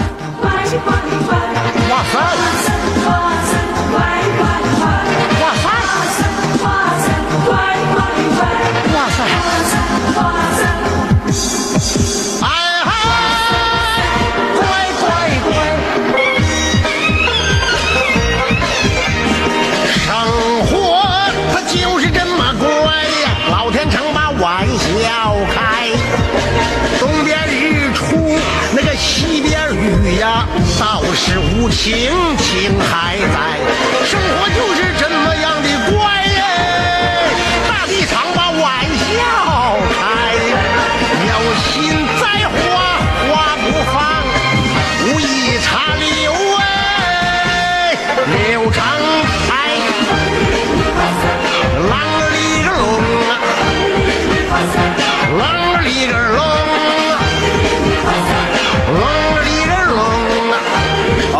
那咱们刚才说完的是赵本山导演的刘老根儿和马大帅，接下来 就要进入另外一个 大的一个宇宙了，就是乡村爱情。从零六年开始，这个长篇的国民剧就拉开帷幕了。我们在之前也单独对这个乡村爱情做过一整期的这个节目。这次呢，我们就来大概简单评价一下哈，就是咱们来说一下赵本山在这个系列剧里边他的表现是怎么样的，他在这个里边的戏为什么会越来越不好看？大家来分析分析。另外还有一个问题，就是主演于月仙，他在前段时间不去世了嘛？就是他去世之后，你觉得乡村爱情还会不会一直拍下去？《乡村爱情》这个剧确实是个时间的跨度太长了，就是让我看着看着看着到后面几部，我觉得应该是看到交响曲、圆舞曲什么那那个系列开始，我觉得我自己都没有勇气看下去，也没有力气看下去了。呃，把这些人。全都重新再回想一遍他们之间的关系，然后他们之间有以前有什么事儿，人们都感觉很累。如果你就是你你不去想吧，有时候你就这么看他，又觉得他其实也没有什么意思。这个这部剧就是你只有知道前因后果了，你才能把这些所有都串起来，才能慢慢就像你看着这帮人在在长大、在变老、在结婚、在生子、在什么的，就是你是看着他们一直一直这样发展下去的。如果你真的越，我现在是觉得就是越看越累，后面我基本上就很少看了。就像我刚才说的，它相当于是把刘老根儿这种乡村发展的这样的一个模式进行放大，关注到了全全村的男女老少的这个爱情。所以就是赵本山老师在这部剧里的表现呢，要是让我现在想他有什么突出的表现，我也想我也想不起来。我只觉得他，我只记得他是一个有钱的大老板。啊，然后具具体他有一些其他的什么什么事儿，因为这部剧里人物太多了，而且他的位置在往后发展的时候越来越靠后了，就是包括他最后年龄也越来越大，他后他后面几部差不多就像是一种客串的性质了，基本上主角都是聚焦在几个年轻人身上，还有就是其实聚焦在从最开始就是成为全村红人的这个谢大脚。于月仙老师扮演的这个谢大脚的这个寡妇身上，确实是说到呃于月仙老师这个突然离世，呃心里非常的呃觉得非常的难过，然后特别的遗憾，也很心疼他这个嗯就是年纪轻轻他就就这样英年早逝。他是在这个乡村爱情前几部算是比较主要的角色，而且很多就很多这个村里呃中年男人其实。呃，中年男人这个登场是围绕着他而来的，所以他是算是最重要的一个呃女性角色。如果是因为他的去世不能再拍下去的话，我觉得也有可能，呃，我也能接受。嗯，杨明。呃，我觉得这个戏本山大叔除了就是第一部和第二部之外，其他的其实是有点游离于这部戏的剧情之外。尤其知道大脚名花有主之后，我都觉得懒得来找长棍了啊！就是他前后的投入，我觉得其实还是有点不太一样。而且前面我记印象里面的呃一和二本山。本山大叔导的是第二部，对吧？第一部是应该是他那个经非常合作的小品，也是跟他一起拍影视剧的那个导演，所以我觉得这个使的劲儿可能不太一样。到后面的导演都换成什么大个儿啊，或者就是什么皮校长那那些，所以我我会觉得会有会有一点弱了。呃，当然就是一个故事能讲明白，他他非要分成好几集，其实这个跟之前我们聊的也有点像，就是但这种就是优点就是你啥时候看都跟得上。啊，就是我之前我记得我们聊这个戏也说过，这个戏通常就是洗碗的时候看一看，毕竟吃了饭还还得洗碗嘛。啊，嗯嗯，就是嗯，这个戏我觉得印象里面，呃，赵本山跟呃范伟在这里面饰演的王木生跟王大拿是，尤其是第一部里面是非常非常出彩的，两个人在家里面说话对白，也之前也有人剪，就是把他们的 cut 剪出来。你去单独去放，他们两个表演是非常好玩的。范伟的那种说话，你这粉条干正常啊，就是，而且两个人的就是锦州话，大拿的那个状态、表情，呃，那那一对父子，而且他们有那种当时就是说在在东北农村的时候那种属性了，就是儿子没结婚，老子再往前走一步，是有一点会跟正常的这种。生活伦理不太一样，所以就是 又想齐头并举，但是就是那个心情、那个状态，呃，就是拿捏的特别有意思。而且两个人那突然间从从城里，然后直接就杀到象牙山，呃，屋里有人啊，拿砖头，就那个感觉，就是那一场戏是特特别带劲的。你就看他们俩在那个里面是非常 非常非常有期待的，或者就是说，如果是你在电脑端能自己控制，你会愿意倒到那儿去反复看的。这个是。对他们一和二表演的最大的这个这个想法，后后面的话换成田娃，就是这种感觉不多了。对他的那种父子沟通，而且经常两个人是会是有那种演出那种家庭矛盾，而且还需要就是关婷娜饰演的那个角色需要在中间柔和。嗯，所以就是这父子关系也不太一样啊。然后这个这个 很多人也在吐槽这个 这个这个关婷娜老师哈，就是就是他的表演其实可能也是。表演之外啊，那呃，另外就是刚才说到，就是于于月仙老师就去世，呃，确实是大脚这个角色这么这么重要。但是也看新闻说，呃，还是会用体面的方式去跟观众去告别。就是当这个生活的这个角色跟剧里的这个角色有了这样的一个交集，其实是会非常难过的。嗯，我有时候觉得这个戏呢，少了这个角色可能还会拍，但是。毕竟结构还在，呃，就像我们离不开本山大叔在春晚，但是呢，太阳还是会照常升起。我，嗯嗯，我所以其实还是会比较期待，也期待，嗯，更好的编剧把这个戏能往后编得更好。而且，其实现在想那一代人，其实已经过了十几年，已经如果到十五十六部，如果一个孩子从零岁长到十五十六岁。已经可以说是一代人，而且你在戏里面明显的感到有很多演员的一点一点的变化，而且很多演员他们有自己的孩子，包括这部戏里边那些以前的中年演员，已经有让他们的孩子来出演了，所以二代二代已经已经开始演了。已经渗透了很多角色进去了，所以我觉得这个也是一个正常的规律。所以我只是希望后面的戏能把它编得更好，就是可信度更高，呃，技术的技术提高的同时，把剧本也搞搞上去。我就是还是希望它是一个很好的剧。这是应该再一直拍的话，能也有个记录吧？就是一个戏像日本的银次郎一样，能给观众更多的陪伴。也照着五十年走啊！当然希望就是质量会高一点。嗯，杨明说到这个于月仙这个事儿啊，于月仙老师这个事儿啊，我也先说说这个吧。呃，咱们在二三月份录这个《乡村爱情》这一期的时候，我记得咱们当时很乐观的预计，甚至就是咱们开玩笑嘛，就是说这个会一直拍下去，拍到谢腾飞当爷爷，对吧？嗯，就是说。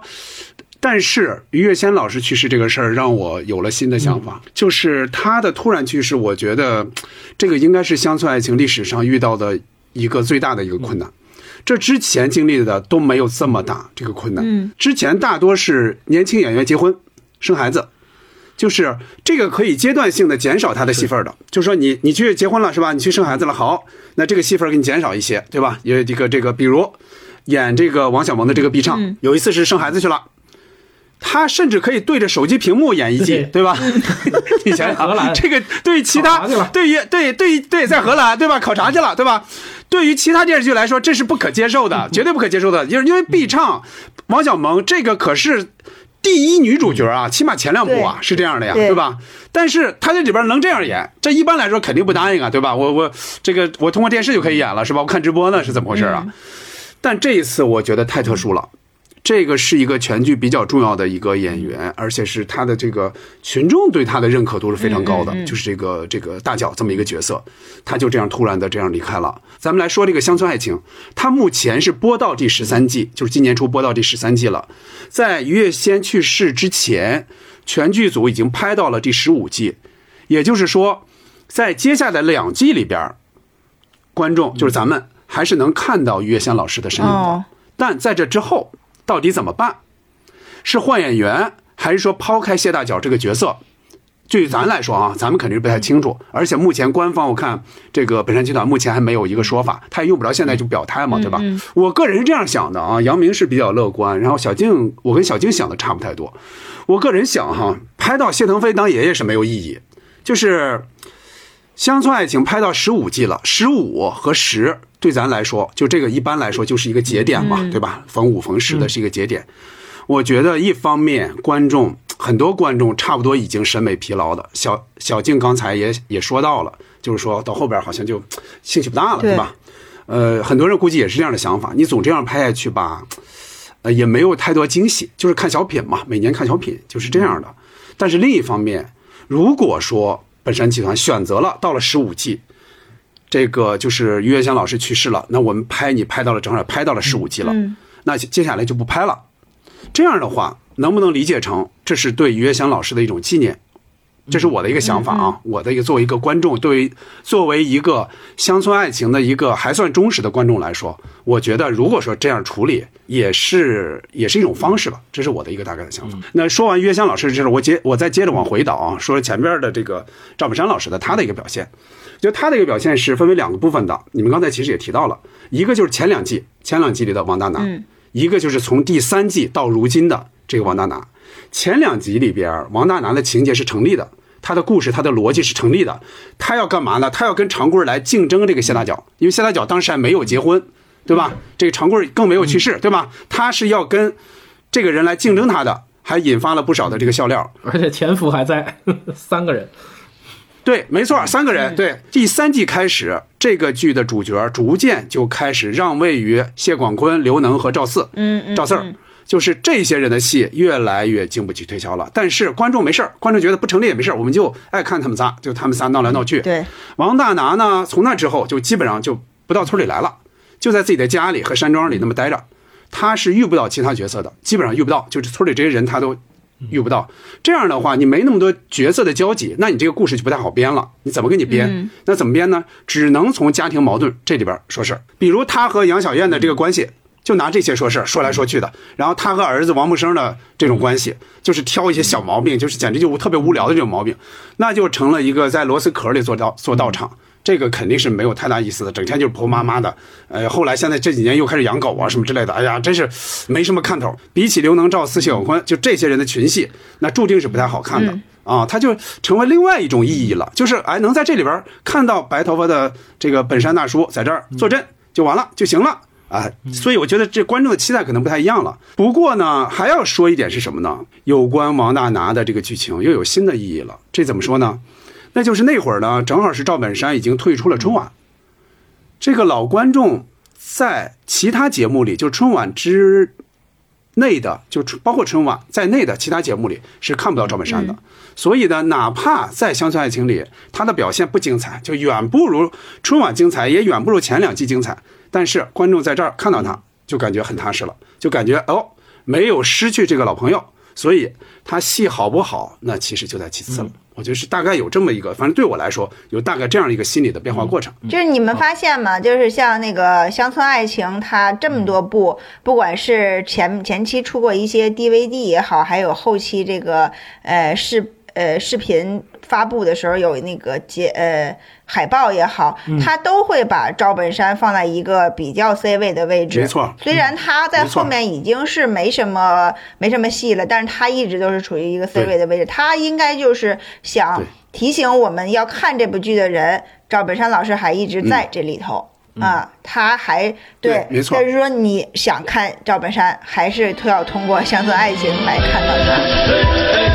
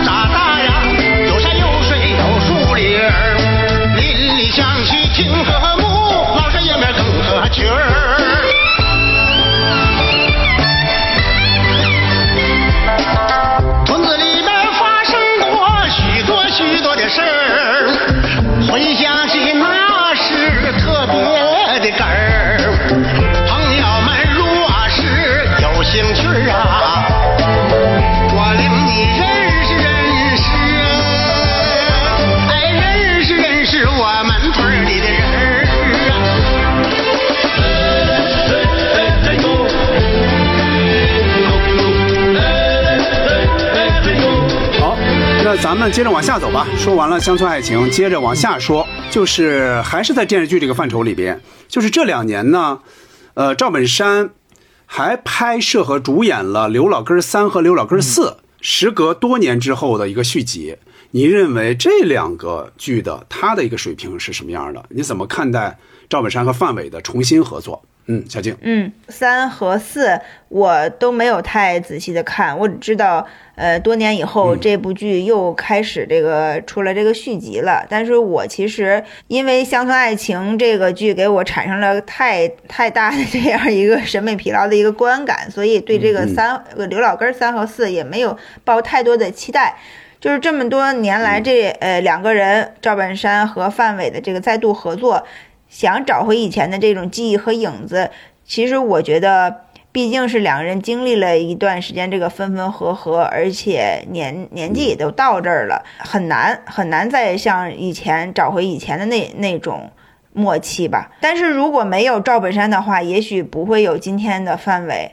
离开赵本山的范伟呢，他曾经也想，就是说依靠自己的演技摆脱以前这个跟赵本山合作的时候形成的那那几个比较经典形象的这种固有印象。就像刚才捕头列举的，他后面也演过正剧，也演过悲剧，也有小人物，也有我们看起来是挺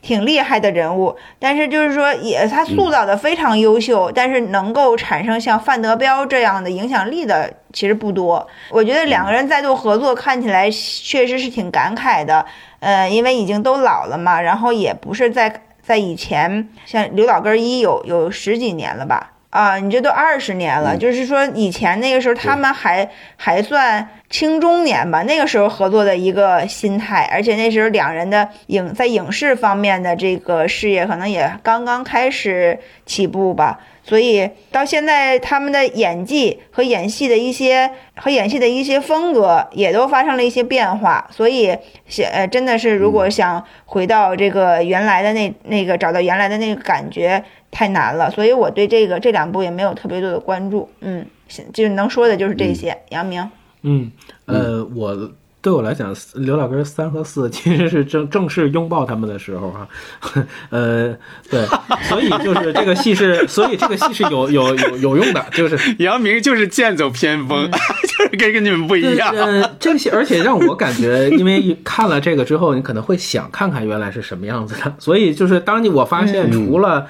那些老演员都在的时候，其实还是挺开心的。对对对，哪怕哪怕那些什么满桌子啊，什么那些人是小配角，但是你看到他们就是但是宁。香不在了呀，但是就是高秀敏不在了呀，所以那没办啊法。对，所以这个、嗯。这个我当时没看的一个原因是，我也无法想象，就是说这这两部剧里没有他，他们会怎么开展？就是所以我这呃，对我现在到现在我还没有去看，嗯所但是但是这嗯。个戏当时我印象里面放的时候，它跟《乡村爱情》同时基本是前后脚，或者说还有重重叠的时间。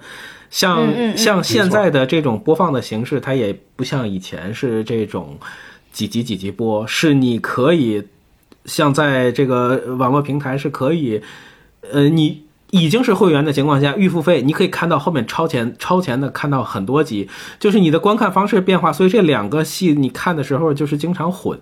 而且这个只能说是在除了特定演员不能换之外。其他的演员基本就是基地里头的 演员，有谁就用谁。就是花搭着来的，很多是花搭着的。有的嗯那个、那个妆，你感觉俩人都是都是一样的混在一起。有一个很明显的原因，就是有一个很明显的感觉，就是《罗老根四》的正能量是特别特别的足，他直接跟当下结合，跟疫情之间的关系，它这个这个这个是就是这个可能也会吓退一部分观众。对我来讲，这部戏会有一个。我当穿越剧来看，嗯，这些人这些事儿，人的情感还都是朴实的，但是也会感觉人老了之后，那个心眼也有一点变化，几个人之间的关系也是，嗯，有的时候感觉，嗯。也是互相在猜忌，呃，那种感觉其实不太好。而且印象里面，刘老根儿三的时候，呃，药丸子那个角色是受到了太多的指责，然后到四之后会有一个对相对相对好的一个变化。那这个里面就肯定要有更作的人来、来去来去左转移他的视线，而且小琴的。就是这个戏就越变化也是越来越多，而且就是她会慢慢的变成第一女主，会超过大奎太太 啊、超过善良的二奎太太，就是呃一下这个这个就蹦到了最前面啊，跟这个秘书飙戏，而且秘书确实是那里头应该是最最漂亮的女演员啊，所以对那个戏其实你会看的关注点会不一样，情感会不一样。但我印象很深就是。捕头在期待这个戏的时候，我印象特别深，就是说范伟老师要在第十六集才出来，就是对，就是这个的让人撑着的东西，这种感觉是太长了。我不知道这是跟平台的这种销售方式，还是这个剧本的安排。范伟老师基本就是一个吸引你看这部戏的一个广告，他用这个人来保这个戏，但更有的时候你看了更像幌子。他这个剧情。人物是游离在老根儿之外，然后偶尔的交集，你会感觉并不那么真实，跟自己跟大辣椒那个角色也是感觉是在玩心眼儿，就是很虚，嗯，所以这个就是是。有点脱离现实。对，但是你希望他们有更多的对手戏，呃，而且这个戏到后面连宋小宝都进来了，那就更像一个，呃，对对这个更像一个小的狂欢。但是如果从戏剧来讲，其实是非常非常夸张的，嗯，不同。杨明刚才说到了范伟哈，就是他的这个角色进刘老根三进的很晚，就十几集。那我就先说说这一点哈。在刘老根三消息放出来之后，但是还没有正式放出来之前，我当时在一个场合见到了，就是范伟老师身边的一个合作者，他跟范伟老师就平时老能见到面，老一起聊东西，嗯，聊一些作品。呃，他跟我说，他说这个就是范伟的戏很少，他说只去演了几天，对。大意思是说，你看，你不要对他寄予太大希望，他这里边不会像刘老根一和二里边那药匣子那么丰满的一个角色的。当时我其实就有一点这个预期，但是确实也没想到他会在十五集之后才开始把这个角色给放进来啊。那我接着从头说说这个哈，刘老根三呢，他算是一个，就起码对我来说，我觉得算是一个不大不小的一个惊喜。说实话，刘老根一和刘老根二，我现在想起来，其实可能还真不如刘老根三和刘老根四。起码对于现在的我来说，印象更深。怎么说呢？就是说，他毕竟是十多年之后老搭档赵本山和范伟的再度一个携手，他不管是戏里还是戏外，都带给观众很多的期待。第三季他播出来的时候，哎，人们其实播出来之后，人们才发现，哦，原来范伟的戏那么少。呃，剧里边大部分演的 其实就是刚才杨明提到的药匣子的儿子那叫药丸子，是吧？就他的这个戏，他的这个戏甚至比刘老根儿的戏都多。就他是第一主演，在这里边应该是。当然，他排那个演员表的时候不会把他排在最前边，但是他的戏是这里边最多的，但问题在于他还是讨人嫌的这么一个角色。好在好在，不管是十几集还是二十几集，是吧？他范伟还是出来了。出来之后，那全剧的一个最大的动情点就开始出现了，因为他又用了之前的一个伎俩，就是本身就好像不止一次用这个用用这个伎，就是让一个主角失忆。嗯，就这里边他又失忆了，就刘老根又失忆了。这种情况下，怎么把他唤醒？怎么让他回到这个真实的世界里来？哎，那等于又让药匣子把他这个 这这根弦儿激活。哎，结果真激活了。哎，两个人分别多年之后，然后重新相认，紧紧拥抱。就那个片段，老泪纵横的那个片段，在正式放出来之前，其实就有几个片段在网上放出来嘛，提前演出来，当时就看着很动情。哎，然后你在看那一集的时候，你把前面那些全整个顺过来之后再看，哦，那你还是确实会被他吸引，被他感动。大概是这样的，而且这两个人抱起来那个痛哭的样子，你就是你看，他既像是刘老根儿和这个药匣子，又像是范伟和这个赵本山这两个老哥们儿。哎，这个是是是很让人动情的。就看到这样的一个镜头，我觉得对于喜欢这个这俩人的这个呃这个观众来说，那你对刘老根儿这个期待也算没有完全落空。这是我的个人的一个想法。但是问题是，到了刘老根儿四，赵本山演的这个刘老根儿呢，没有魅力增加多少。范伟演的这个药匣子呢，也失去了魅力，因为他没法再拿那个说事儿了。然后你们多年之后这个分开，多年之后这个这个团聚，然后这个互相抱抱得痛哭，这这种点没有了，不可能再用了。范伟在第四季里边这个戏就很缺少逻辑性了，就人们就开始拿一个平当一个平常人物的话，那这样你这个戏很多就不成立了。这个范伟，你像那么好的演员，电话的戏都就是打电话的戏都特别多，就是感觉是一个远程在操纵、在控制的这个，没错。像一场游戏，而且是拿钱说事儿，始终是在就是周旋于几个人，就是说我要投资，我要闪回，然后来了又闪回，就是就是这个感觉。嗯，没错，没错，就是我那天还听到一个说法，就是演员他有时候，比如说他只演一个片段的话，他甚至可能整个剧本他都不看。他只只演这一小段儿他比如说他就在药店，药店前面给人装药嘛，对。他呃后边是泰国的那个那个字嘛，泰国的字，对。就是好像显示他是在泰国，在异国他乡。但是问题在于，你只演的这个，你根本你整个这个这个整个这个剧情，你如果吃不透的话，那你这个这个这个角色你是不太好去服人的，真是这样的啊。呃，我接着说哈，就药匣子他这样演，那他这个人物呢，他既不能靠情谊打动观众，又不能像之前那样靠搞笑来感染这个观众，所以那没办法，那就是一种上下够不着的这样一个状态。所有的搞笑都给了小卖部的那群人，小卖部的那个哥们儿跟他的朋友们 那个组合 撑杆子对，撑杆子子，哎，我撑杆子挺好玩的，我我还跟我们家里人学过撑杆子说话那个表情。还为什么还要拍这个刘老根四呢？当时不是就是说只是要一个续一个第三部吗？不是不是，呃，我还要说到刚才那一点，就是那个这个方伟老师的合作者，他跟我说，他们一签就签了就不止一年的合同，就当时哦。我就知道他肯定不止拍一，应该据我所知还会往下拍的。刘老根儿。应该至少还会拍五，好像是连着签了好几年的合同啊，所以所以那怎么说呢？就是除了象征意义，我觉得可能也没有太大意思了。如果再往后演，他可能越来越，你只能是当小品看吧，只能是靠情怀来撑着 这个观众。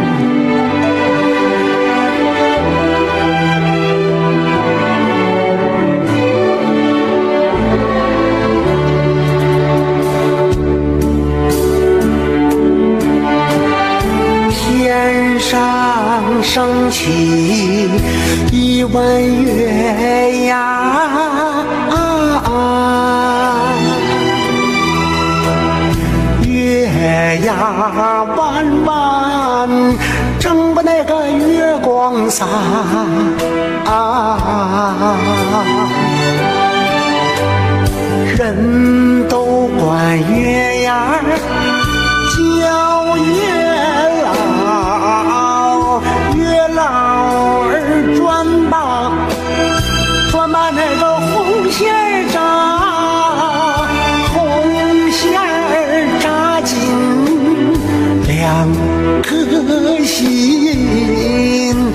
两颗心为啥就不在那个一嘎达？那咱们就是啊！这个大的单元基本上就结束了，就是刚才咱们说的所有的都是赵本山老师的电视剧。咱们接下来说说赵本山演过的电影，呃，这个也分两个部分啊。咱们先说说赵本山主演的电影，就是他是主角的，包括什么呢？一九九零年的《现实活宝》，一九九九年的《男妇女主任》，两千年的《幸福时光》，二零零七年的《落叶归根》，二零一六年的《过年好》，大概是这一些。就你们看没看过这些片子？你们怎么评价？呃，对于这里边的一些表演，有没有印象比较深的？小静说吧。嗯嗯，您列出来的这几个，我除了过年好没有怎么看过，就前面我都看过。但是呃，想说呢，就是现其实有印象的不多。《现世活宝》我记得是赵本山和王木渎他俩演的对，啊。对，没错嗯。男妇女主任是赵本山和宋丹丹演的，就是其实类似于一村之长或一乡之长那样的结构啊。他是演了一个、呃替他老婆当上任当一个妇女主任的一个男的，然后呢呃去乡里开会，然后带回来一些嗯莫名其妙的一些呃就是给的一上上级指示吧，然后他好像是因为是自己。呃，自己吹牛，我们说我们村里，呃，领导妇女有哪些活动？什么？我特别记得他说什么，呃，周一是扭秧，周一什么看秧歌，周二三句半，周三又是什么对诗，周四又这那，反正他就是这一周他排的特别满，然后让那个乡里的领导还有其他就是开会的其其他村的妇女主任一听，哎，你们村这个活动搞得特别好，然后就得上上你们村去考察呀、学习。然后这时候他带着这个 就是自己吹牛的这个结果，呃，回到村里跟村长一说，村长就急了，说你你说这么多，咱们根本就没法干，然后你怎么干？最后好像就是在赵本山的努力下，把这些这些事儿，反正就都对付过去了啊，就这么一个一个情节。然后我记得一个比较有有有有特点的，就是他们的东北话非常浓，这里边的宋丹丹的东北话要比。平时演的其他的还要浓，啊，对，然后然后这里边好像还有梁天儿，啊，完事儿这有梁天儿，你就是二叔说东北话，你就感觉 也挺也挺逗的，其实说的不太像，但是他说的不像，他说的不太像，啊，但是但是挺挺有意思的。然后我还想说一个电影，就这里边没列出来，叫《来的都是客》。嗯，这个也是赵本山主演的，也呃年代也是一九九零年，和这个《现实活宝》是同同时期的，和就是他第一次演这个一村之长也差不多是同时期，那那个形象也都是赵本山当时那个样子。嗯我觉得来的都是客，还是他属于他比较优秀的喜剧喜剧电影。也而且特别像牛大叔提干，好多的情节。啊，对，差不多，因为他讽刺的就是这个大吃大喝风，然后有一些那个上级的这个干部呢，来到这个村里来考察呃，来考察，呃，就是这部电影，我觉得啊如果是 你不要饿的时候看，他每 一桌，嗯，就是你就看到成天的都是满汉全席，就每天他那个菜和饭，你就感觉每天都在过年，就一盘一盘的菜，我特别记得还有一个桥段，就是。呃，四菜一汤，说我们领导来了就就规定 要吃四菜一汤，然后但是他们又想，呃，领导这么说呢，我们就不能也不能就是完全呃，就是说咱们再太简单了这样菜，我们得揣摩领导的意思，他让他这四个菜也吃的特别丰盛，然后他们就把四种小、呃四菜堆成了四小份儿，然后弄成了一个盘子，它就相当于四个盘子里边有四四一十六十六个菜，然后那个汤呢是鸡鸭合合一起，反正当时算是一个比较 奢侈的那样的一个汤就这样成为一个这样一个成成为奢靡版的这种四菜一汤吧。然后我记得当时还还提到这里边有很多菜啊，现在说的有点就想流口水，呃，就是呃。呃，有一个有一个领导喜欢吃鱼香肉丝和溜干尖儿，然后呢，就是 这个肝儿就是出去买不着了，现在，然后就说哪还能买着这个肝儿，然后就是有有一家有就有一只猪，然后就是 要把这个猪杀了，把这个肝儿拿出来给领导做饭，然后但是这个猪呢，他们就一帮人也。一帮人也摁不住，摁不住之后，这个赵本山演的这个这个人，他他就想了个主意，上演了一个就是我们在电影里很少看到的桥段，就是他其实有点血腥，就是那个活猪取肝儿。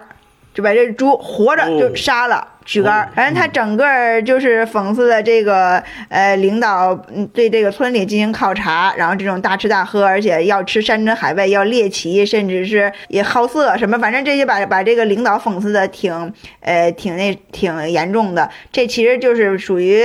在当时，我觉得对当时这些现象真呃比较针砭时弊，而且现在可能很很难这么大胆的去拍出这样一部黑色幽默的电影，而且这里面有很多优秀的演员，我们能看到有这个巩汉林、句号什么在这里边，当时他们都非常瘦，就是尤其句号也是特别瘦的那个小样子，在这里边参演，觉得还比较喜欢的就是那个幸福时光。这个《幸福时光》这这部电影，在我看来是，呃，张艺谋导演拍的比较暖的一部电影，就是给人的感觉呢，男女主角不像他以前的一些，呃，讲情感的一些剧嘛，他们有有一些情感关系，这个男女主角的关系是一种非常温暖的。在这里边的这个谋女郎董洁，嗯，其实是一个对，呃，是一个命运比较悲惨的一个女孩儿。我印象里就是她非常的瘦。在这个里边，就他他有他有一他有一个镜头，就是穿着一个小背心儿、小裤衩，就是噔噔噔跑出来。真的，我们看那女孩特别瘦，好像就是妈妈没有了，然后爸爸又把她抛弃了，给了这个爸爸的这个后面娶的这个相当于后妈。然后她和本山大叔这个饰演的这个这个男主角呢，就是因为因为一个特殊的关系连接起来了，就是本山大叔和他的这个继母谈恋爱，哎，继母是那个。呃，董丽范那个董丽范大胖胖的那个那个女演员演的，然后他俩谈恋爱的这个桥段也特别的搞笑，就是，嗯，他在跟这个嗯胖女友，然后刚开始好的时候打电话就吹嘘自己有有什么有一个旅馆，有多少钱或者什么的，因为他老跟他的这个徒弟，呃，是那谁傅彪。傅彪老师饰演的他徒弟借钱，就是把自己包装成了有点类似于还算是王老五的那样的一个一个条件吧，然后就跟这个跟这个呃董丽范演的这个这个女人就是吹嘘，然后呢，他可能就是因为因为他的这个吹嘘呢，然后这个正好这个董丽范演的这个女人，她就想把这个董洁演的女孩。轰出去，轰出去，然后就跟这个赵本山，呃，产生了这这种关系，就是说你有一个旅馆，让这个这个姑娘到你那旅馆里做这个盲人按摩这样的服务员，对。啊，然后结果其实他并没有什么旅馆，他只是把一个废弃的汽车，呃，刷了一下漆哈，布置了一下，想当一个那种临时的，就是一个。小小屋，呃，温温馨小屋，然后那里边到温馨小屋里边去去那个幽会的一些男女，也都是现在也比较大腕儿级的。我们要看陶虹、孙红雷在那里边也都是在那里边出现啊，对，所以所以这个这个剧到后面好像据说是有两个版本的结尾，董洁的就是他的。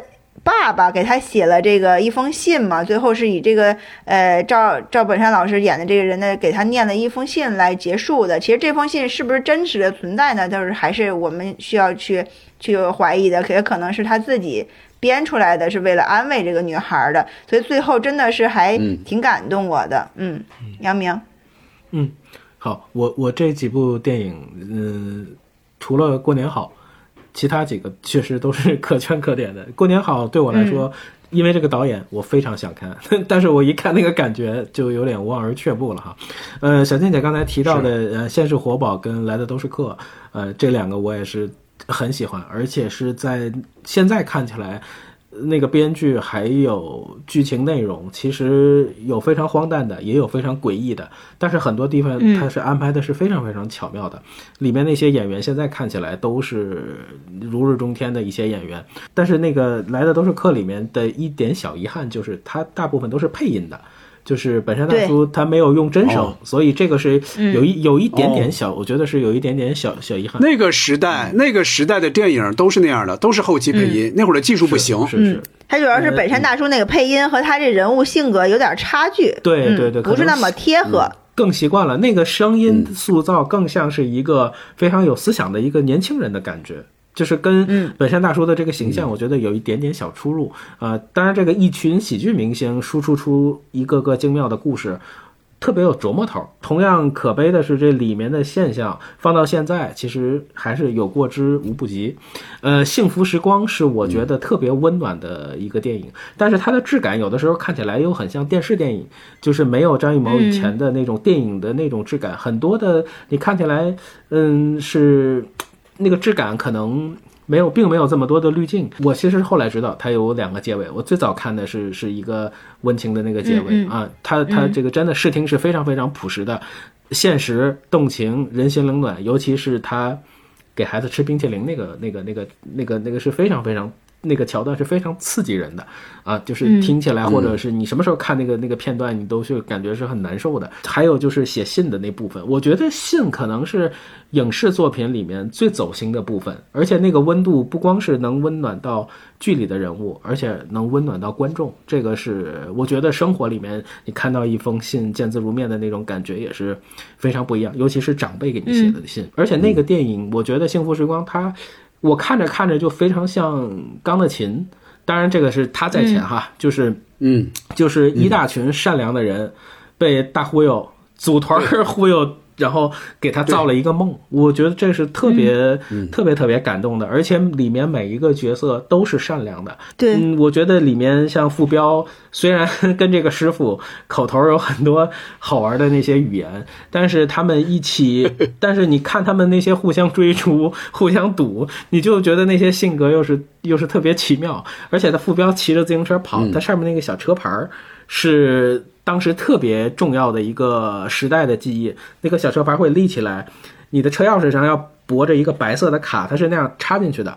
呃，然后平时你拔下车钥匙是把要把里面那个白芯儿蹬出来的，但是那个车牌它是有两个扣扣在那个车的这个这个车把上，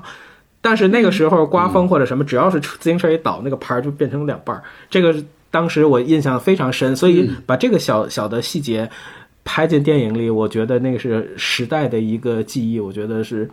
这个这个小点是还挺触动我的，呃，李雪健在那里演的特别好，就是差点栽进去那个那个大洞，呃，这是非常非常好玩，而且那个里面像最近你刚才提到的那些演员，一个一个的真的陶虹啊或者孙红雷，而且最逗的就是孙红雷还真买的是瓜。呃，《落叶归根》是两千零七年的电影，我当时是没有第一时间看，我看到的都是一些桥段，就是说可能是拿演员来做。噱头的一个宣传，呃，我也庆幸当时的阅历，我可能也感受不到这个人情冷暖的好故事。我现在在看这个电影，就是每一个人其实内心他都有他的处世的哲学，他们对。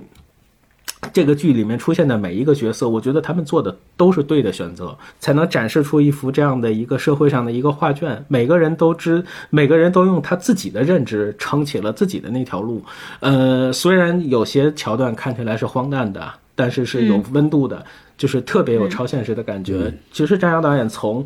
呃《爱情麻辣烫》到《落叶归根》到后来的那个。是是叫冈人冈什么波奇啊冈冈仁波齐这就觉得不能说错，在这么神圣的地方，其实张扬导演的角色，包括他现在的造型，都是非常有仪式感的啊。其实我也就是很想发自内心的说，很喜欢张扬导演啊，很爱你。嗯，呃，我觉得电影其实就是很神奇的艺术。本身老师塑造的这些角色，如果说当时考验的是这个票房，但是我觉得经过时间的加持。他饰演过的描写人性的这些电影，其实都会留下来。如果大家有兴趣，可以都来找找看看。其实，人性的东西，其实影视里面其实从来就都没有变过。我觉得他参演的，呃，我我觉得本山老师参演的电影要比他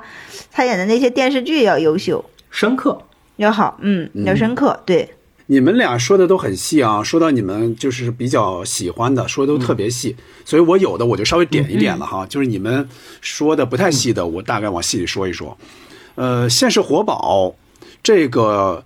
应该是赵本山参加的，不是第一部就是第二部对吧？如果把来的都是客算上的话，对吧？应该是非常非常早的，就那会儿等于他刚刚在全国成名。对。但是这个我是没怎么看过的，我只在电影频道看过一些片段，就是画面黑乎乎的，就是如果他不进行这个这个把它提亮的话，我就看不太下去。呃，所以我这个印象是很嗯不深的，而且我应该是没有看全。男副女主任刚才呃小静说的非常细，男妇女主任呢，我只是在当时刚上映的时候，应该上上映完了之后，我看过这个 VCD 或者 DVD，我只记住了一句台词，就孙楠说赵本山。说你要当妇女主任，其实你就是利用工作之便大面积接触妇女。我就我我就只记住这么一句台词，剩下的全都忘了。我觉得这个应该也算不上太优秀吧。幸福时光，你们俩都说的特别细哈，我也大概说一说我的就是观看的那个大概经历。这个呢，等于是赵本山演的，就是他主演的一个张艺谋的电影。其实他跟张艺他跟张艺谋应该是不止一次合作嘛，对吧？呃，他的女主角就是刚刚出初出茅庐的当时的董洁。这个电影我是在两千年之后那么一两年，应该是在一辆大巴上，长途大巴看过一次，但是也看不清也听不清，所以我对这个电影的第一印象很模糊，甚至是不好。而且，所以之后很多年我都想不起来看这个。按理说张艺谋的电影我都非常喜欢，基本上，但是这个我就想不起来看。直到二零一八年，我才重温这个电影。说起来重温，其实因为我那会儿看的不不细嘛，其实很多地方我看上去我都觉得我是在看一个新电影，就我没看过，就这种，你就会发现哈，在张艺谋的这个调教之下，赵本山的表演就不是那么小品化了。嗯嗯就首先这个就是说他的那个搞笑不是往大理那种东北的那种外放的搞笑。所以他演的是相对比较自然的，对吧？这是一个很平和的，甚至带有些小悲情的这么一个故事嘛。只可惜就是这个电影就有点烂尾。你们刚才也说到了，就是两个两个这个这个结尾嘛，就我觉得这个有点可惜。但是你看这个演员表里边儿，它有一个明谢，这个里边是有范伟的，但是这个片子里范伟没有出现，起码我没看到啊。据说是因为时长关系剪掉了，这个我不太清楚啊。就有知道的这个朋友也可以给我们补充补充。我接着就要说说落叶归根了。落叶归根，包括杨明在内，我知道很多人对落叶归根是评价非常高的，但是我不得不说，我对这个这个电影没有特别的感情。呃，可能是我觉得在这种悲苦的故事里边，你还要搞笑，就是你看上去是有点残忍的，也可能是我看到赵本山他，就那是个重要道具嘛，对吧？对他携带着那个他的一个老乡的尸体，哎呀，看上去总是有点不适。我这个电影应该只看过一遍，就完整的只看过一遍，后来就没有再主动看过，只是偶尔看过一些网上的一些小 cut、一些小片段，就是那尤其那些知知名演员郭德纲啊谁这些人，嗯，但是我是觉得这些人也在我看来，我觉得也没有为这个电影增色太多，反而形成了一个干扰。总之，我就是看这个电影，我是觉得有点矛盾的。我一方面我会想，哎，我的一些我认可的朋友们对他评价很高，但是我看他。我不觉得他有多么好，这是我我一直有这么一个小矛盾的心理。呃，你们俩都没有太说过年好啊，我大概说说这个。嗯，我也觉得它是一个不那么好的电影嘛，就尤其他又是这个这个著名导演是吧？拍过那么多好电影的好电视剧的那么个导演，对吧？呃，就是他这个这个对比会很明显，他应该是象征意义大于他的艺术价值，就这么一个电影。就是当时等于是在赵本山淡出之后。哎，你在那么一两年之后，你发现，哎呦，他又主演了一个电影儿，这本身它就是一种惊喜吧？对于老观众来说，尤其是你看到电影里边这个赵本山满头银发嘛，是吧？你还是很感慨的。电影本身非常俗套，就像他这个名字一样，非常非常俗套。看下来呢，就像是导演和其他演员，包括包括赵本山老师，就做的一个活动，就是好像嘻嘻哈哈的，大家来演就完了啊，让喜欢赵本山的老观众可以在大银幕上再次看到他。这个本身我觉得已经够了啊，就是有些人说的，哎，我看到他就行了，这就很踏实了。所以印象深的这个情节多不多，其实也不太重要。我如果说能想起来的，那就是他的结尾，就赵本山和他的几个徒弟在广场上又唱又跳的，加上二人转的，就是东北的那种音乐、那种歌。那一刻，你看上去 有个什么想法呢？就是你觉得赵本山老师好像还是原来那个赵本山。就好像他从来没有淡出过。嗯，我这不是为了替你做妇女工作呢吗？咋丢人呢？啥工作呀？你就是利用权力之便，想大面积的接触妇女。这不是为了迎接检查团吗？那过去唱二人转都是咱俩唱一副架，怎么的这稀里糊涂的就让我下岗了呢？我老了是不？没有魅力是不？跟你一块唱丢人是不？啊，因为让让你唱，你能唱吗？你咋知道我不能唱啊？你让我唱了吗？你非得让我自个儿提出要求啊？是咋的？哎呦我的妈！就因为这点事儿啊！你这这点，别哭了，我还以为你不唱，你看。那会儿，哎呀，这你多大岁数了？媳妇多有魅力，你看小嘴唇花的。别哭了，把慧芳甩掉，跟我媳妇唱。嗯，不不不，我天哪，这咋这样式的了呢？啊，什么迷眼睛了？那咱们刚才说的是，呃，赵本山老师他主演的电影哈，咱们接着往下走，那就说到他客串的电影。其实对于很多演员来说，客串咱们可能不值得说，但是我觉得赵本山的客串这可可不太一样，因为他印象很深，给人印象很深的，比如说包括一九九七年的《有话好好说》，包括一九九九年的《荆轲刺秦王》，包括二零零九年的《三枪拍案惊奇》，还包括杨明非常挚爱的二零一三年的《一代宗师》。就你们怎么评价他在这几个片子里的这种表现？小静，嗯，我印象不深，我可能没太好好看吧。呃，《一代宗师》是上期因为杨明给加到前面那块儿，哎，我听起来呃很有感觉，我真的觉得片头很感人，我当时就给咱们这个留了个言。嗯，我在听这个 呃赵本山老师说台词的时候，我就在想，我就在想象他。因为这部这部剧，我真的想不起来他是一个什么样的情情节出现了，我就在想，嗯，这样说话的一个本山大叔是一个什么样的样子？一会儿你们可以给我讲讲。然后我我有印象，就是《有话好好说》里边他演了一个收废品的吧，在楼下，然后给不是他不他不是收废品吧？不是收废品，就是他他来带那个人来喊来喊，嗯。纯纯过来喊的吗？他他也是有一个把活包给他了，没有介绍职业，没有没有介绍职业，那就是把活包给他了。我知道了，哎，就是他帮着那个姜文演的那个人，哎，喊那安红嘛，然后。对，是小个子导给他的，他他是他是二二包工头，然后念念了一首诗，好像念了一首情诗，高林生的牵挂你的人是我嘛，就是那歌词嘛。对对对，呃，然后就觉得还是赵本山老师演小品的那个样子吧，嗯嗯呃，我我没有太多想说的，嗯，杨明可以仔细说说。嗯，好，哎呦，刚才捕头介绍好像一下说中我了，我的就是非常喜欢的一部电影哈，就是这几部电影里面，我看的最多的是一代宗师。呃，其实这个电影它大概分成两个版本，一个是二零一三的标准版。还有一个就是二零一五年的三 D 版，两个版本其实完全不一样，剪辑方式不同，呃，所以就是因为它的内容倾向是不同的，所以就是大家如果感兴趣，这两个版都可以找来看看。呃，我对这个电影就是时不时就拿出来洗洗眼睛，呃，但是很多人的评价是很多很专业的。作家和一些影评人其实觉得这部电影不是王家卫最好的电影，反而是丢掉了很多东西。可能，但是我遇到这部电影，我会比较比较喜欢，而且李而且这部戏，我觉得赵本山出演的那个丁连山的那个角色，我经常觉得他现在的人和这个角色。慢慢的，在生活中会融为一体，因为他们都是这个江湖里面的佼佼者，不但自己的功夫他是出神入化，而且还是提携晚辈，爱才，呃，为行业做事情，呃，心里想的是社会，是是国家，是人，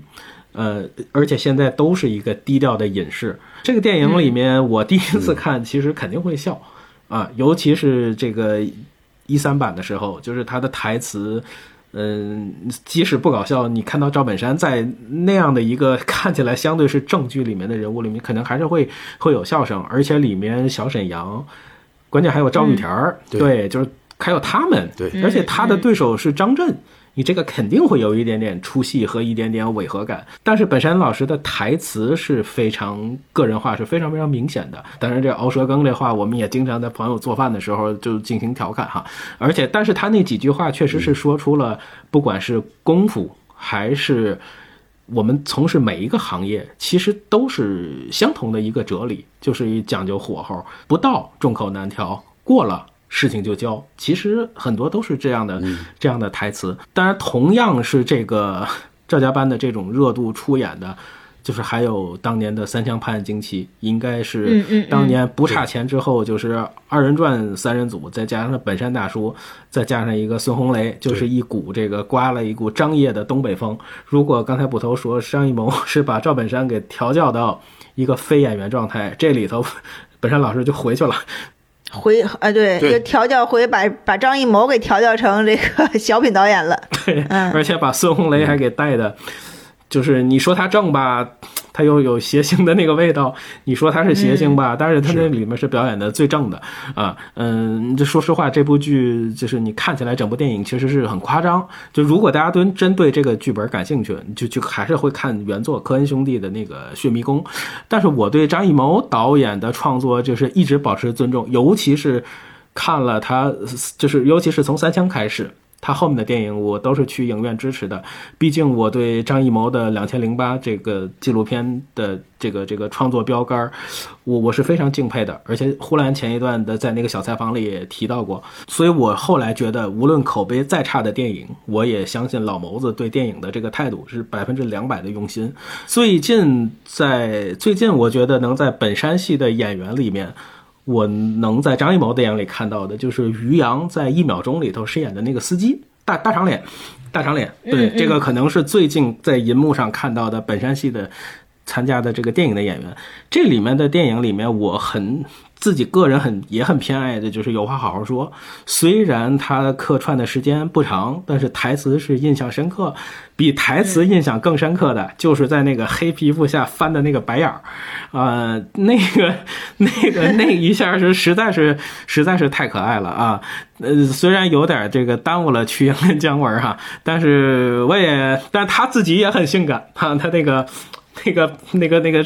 背心儿，对对，是一个非常过目难忘的客串，而且那个里面就是在弹幕里头就有一个哥们儿就写了一个叫“丰台区方兴园二十号楼”。我觉得这个可能，他有人把地址点出来，我觉得这个也是非。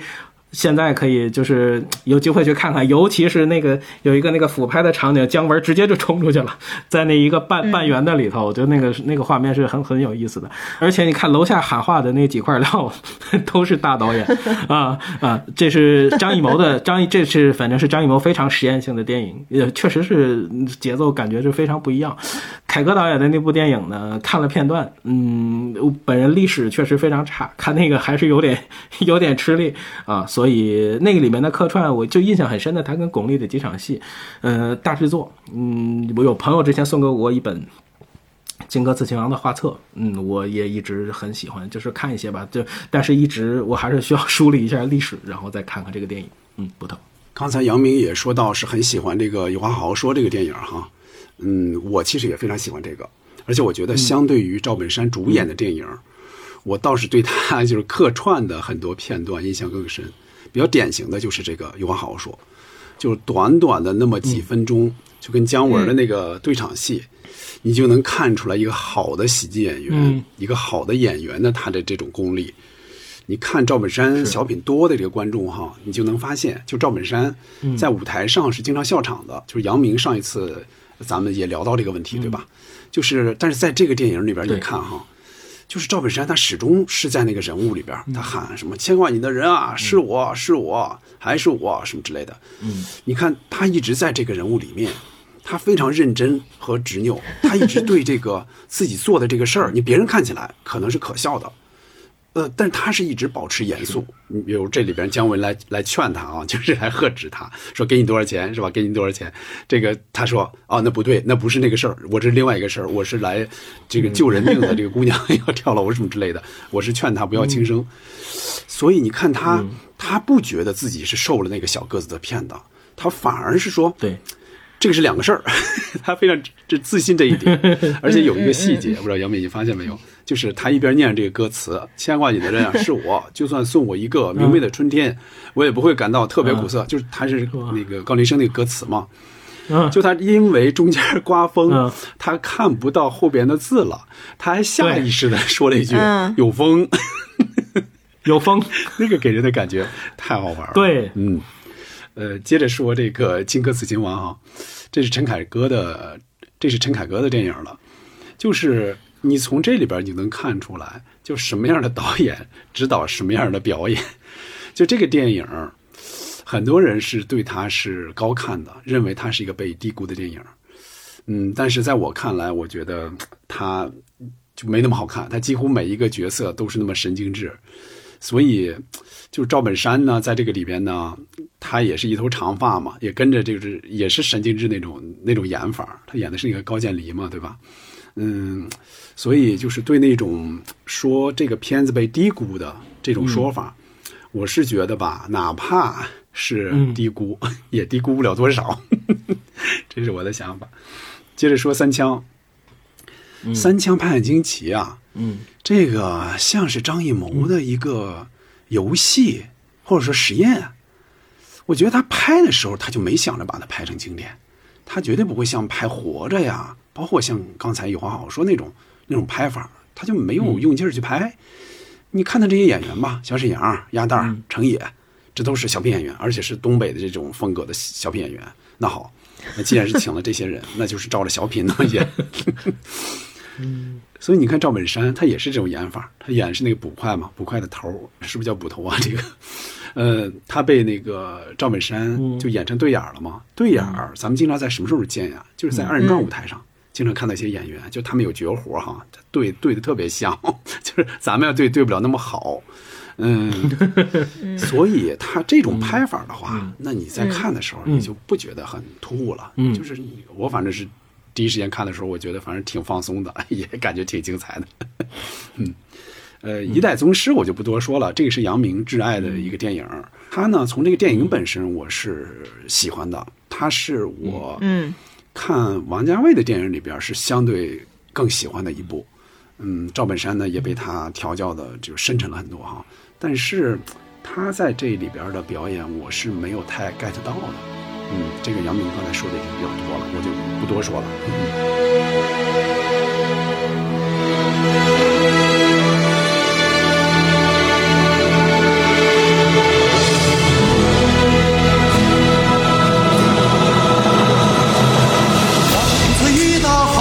请你喝了这杯酒。苦尽天来，痴心不改，无怨也无求。太阳升起来，满天都是好运彩。昨日悲欢，让它随那风云向东流。心中的太阳，你挂在九天上。照耀我们兄弟姐妹跟你一起唱，心中的太阳，你挂在我心上，想你念你爱你盼你比这野天长。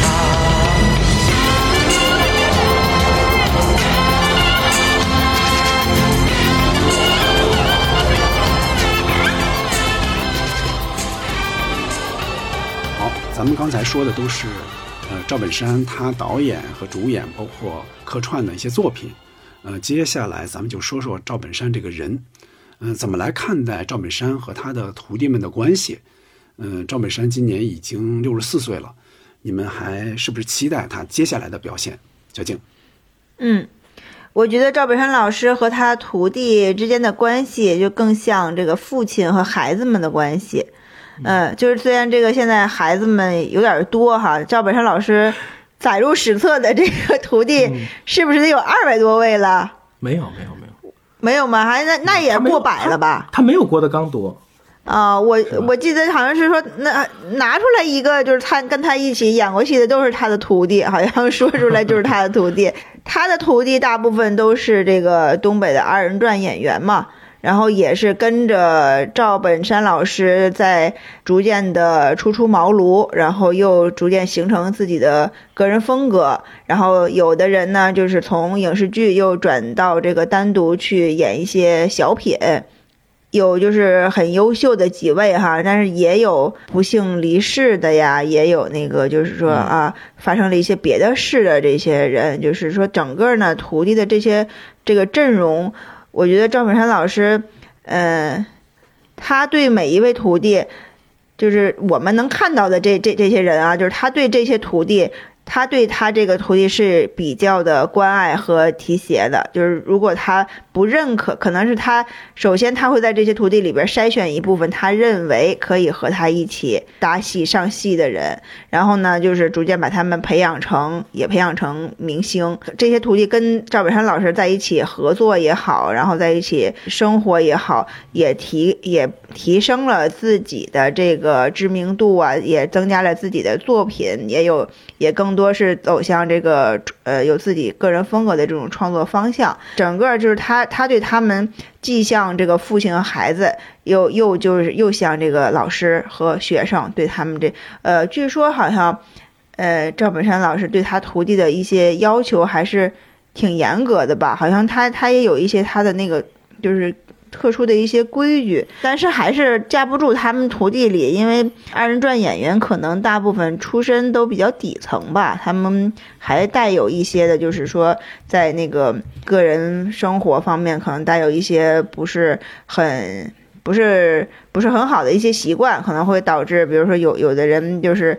呃，有有出车祸去世的，我们知道哈，有那个因有因为什么，嗯、像那个胖丫呀什么，都是他们不是也有违法犯罪的嘛，反正就这些也也比较令人惋惜。赵本山老师现在说的就是说已经六十多岁了，我们目前能看到他的途径就也是通过可能比如说他女儿的一些直播呀，是吧？还有他徒弟的一些这个抖音什么账号能看到一。赵本山老师的一一些身影，期待他以后还有还有什么其他作品。其实我我不是特特别的期盼赵本山老师还能再重新出山，我只是觉得他留下的那些经典就足够我们去回味了，去好好的去崇敬这位艺术家。就觉得他如果在晚年里能。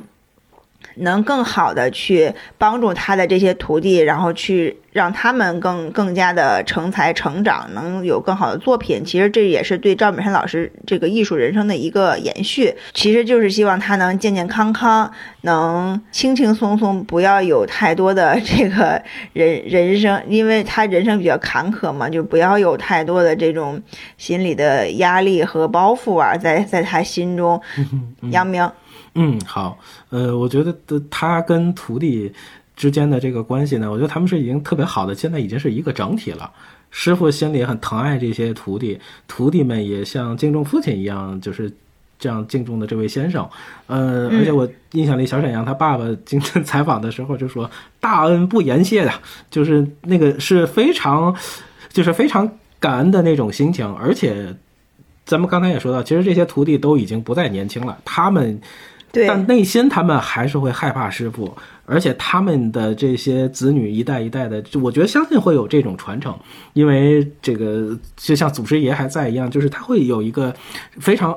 包括在这个学校基地，他们都会有这种传承，我觉得都是会有一个魂在。我很期待他们的创作还有输出，呃，当然我也相信他们这个受众面的年龄会可能会更广，有我们这样的老观众，应该也会有年轻的新的观众。我就觉得从他们开始已经做盲盒开始，我觉得他们就已经在年轻化了，而且我们是互相可以乐在其中，所以就是只要他们玩的尽兴。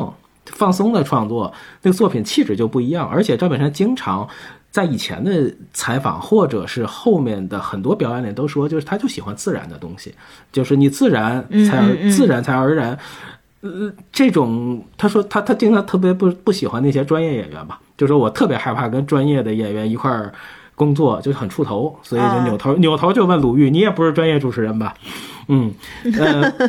然后我我我我是想想。借用严明老师这个摄影师严明老师的他的出的第三本书叫《长皱了的小孩》，里面有篇文章，我引一点哈。这篇文章的名字叫《迈克尔与本山》。他这里面写到，他说，在我的文艺青年时代，内心里认定的世界上最顶尖的巨星有两个人，一个是迈克尔·杰克逊，一个是赵本山。他们既有天赋，又能吃苦，练就了神功，有硬桥硬马的本事，对文化有响当当的贡献。艺术贯穿了他们的生命，也给人们带来了神奇和欢乐，极具辨识度。他们把自己活成了一个 logo。我当时看这段话，我就觉得，嗯，是非常是是很感，内心很感动。所以它里面说，他最后的感慨叫：好的艺术家了解你的苦，也知道你的好。懂得把危险和局限变成希望还给大家，这个是我看的时候非常非常暖的感动。那在准备这个节目的时候，我也看了一个纪录片，叫《本山与足球》。嗯，只可惜这个是只有下集的。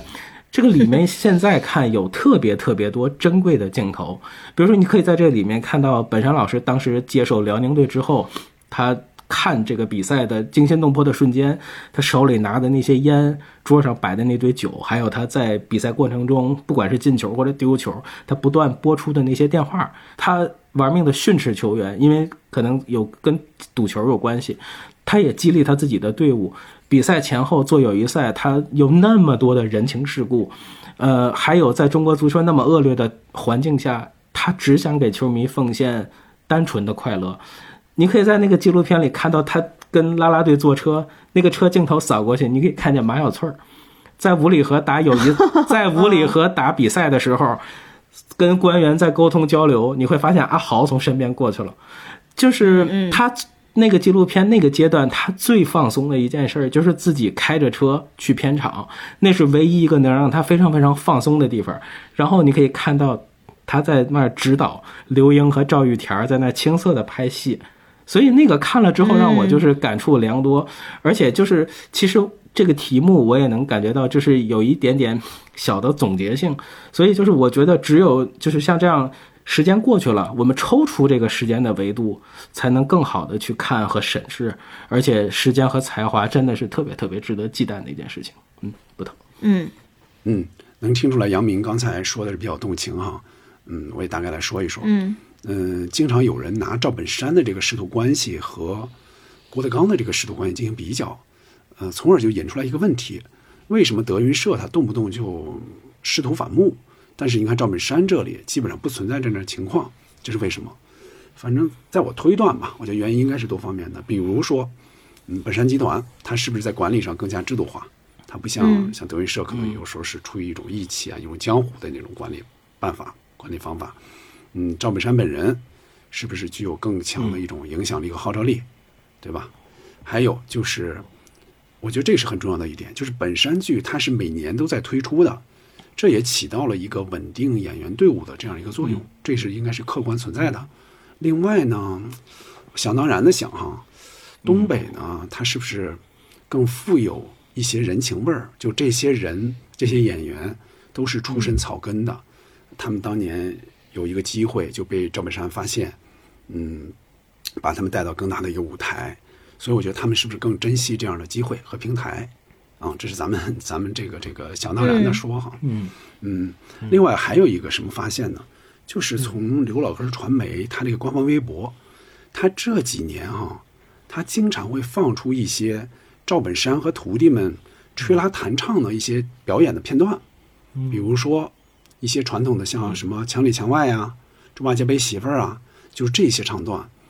你能看到就是赵本山和徒弟们。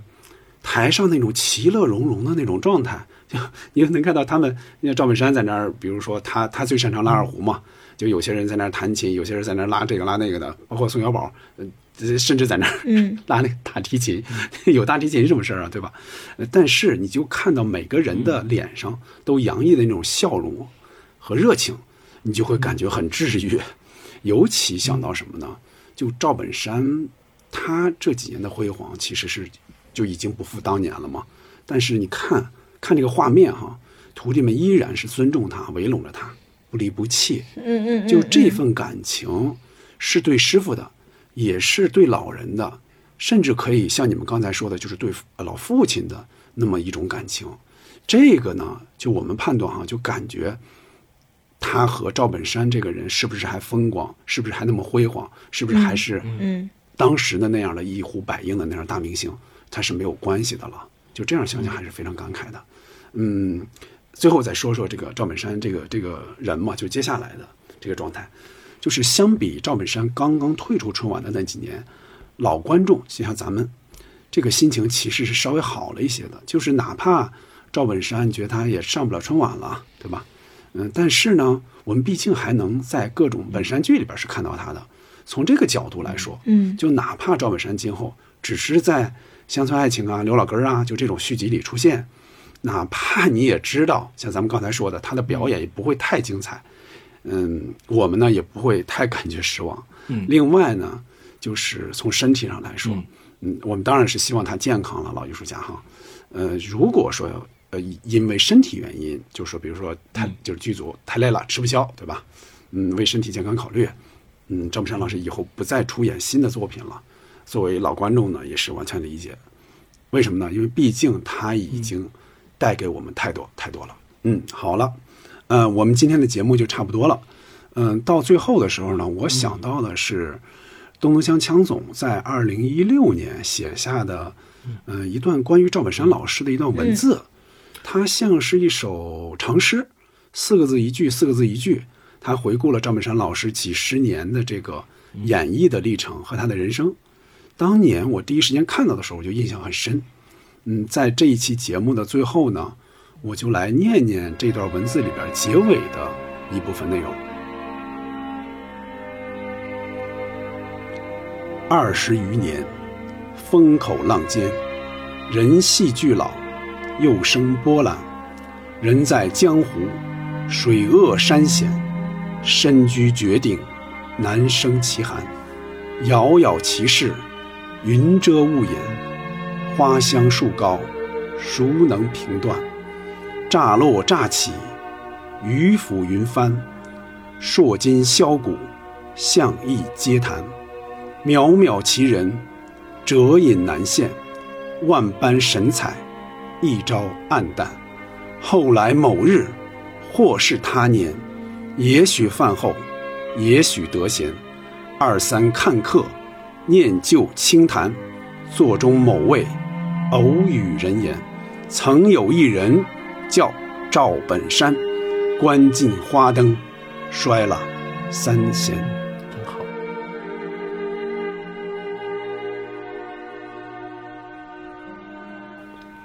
好，念到这儿还是有点感慨哈。好了，我们这期节目就到这儿了。我们用了两期节目的时间回顾了赵本山老师的小品和影视剧。嗯，对这个呢，朋友们有什么想说的，也欢迎在我们各个平台上留言。另外呢，除了这几期，嗯我们聊到的陈佩斯老师、宋丹丹老师、赵本山老师，你还想听我们再聊起哪位喜剧人，包括小品演员和相声演员？嗯，也请告诉我们。感谢收听本期《西四五条》，下期再见，拜拜。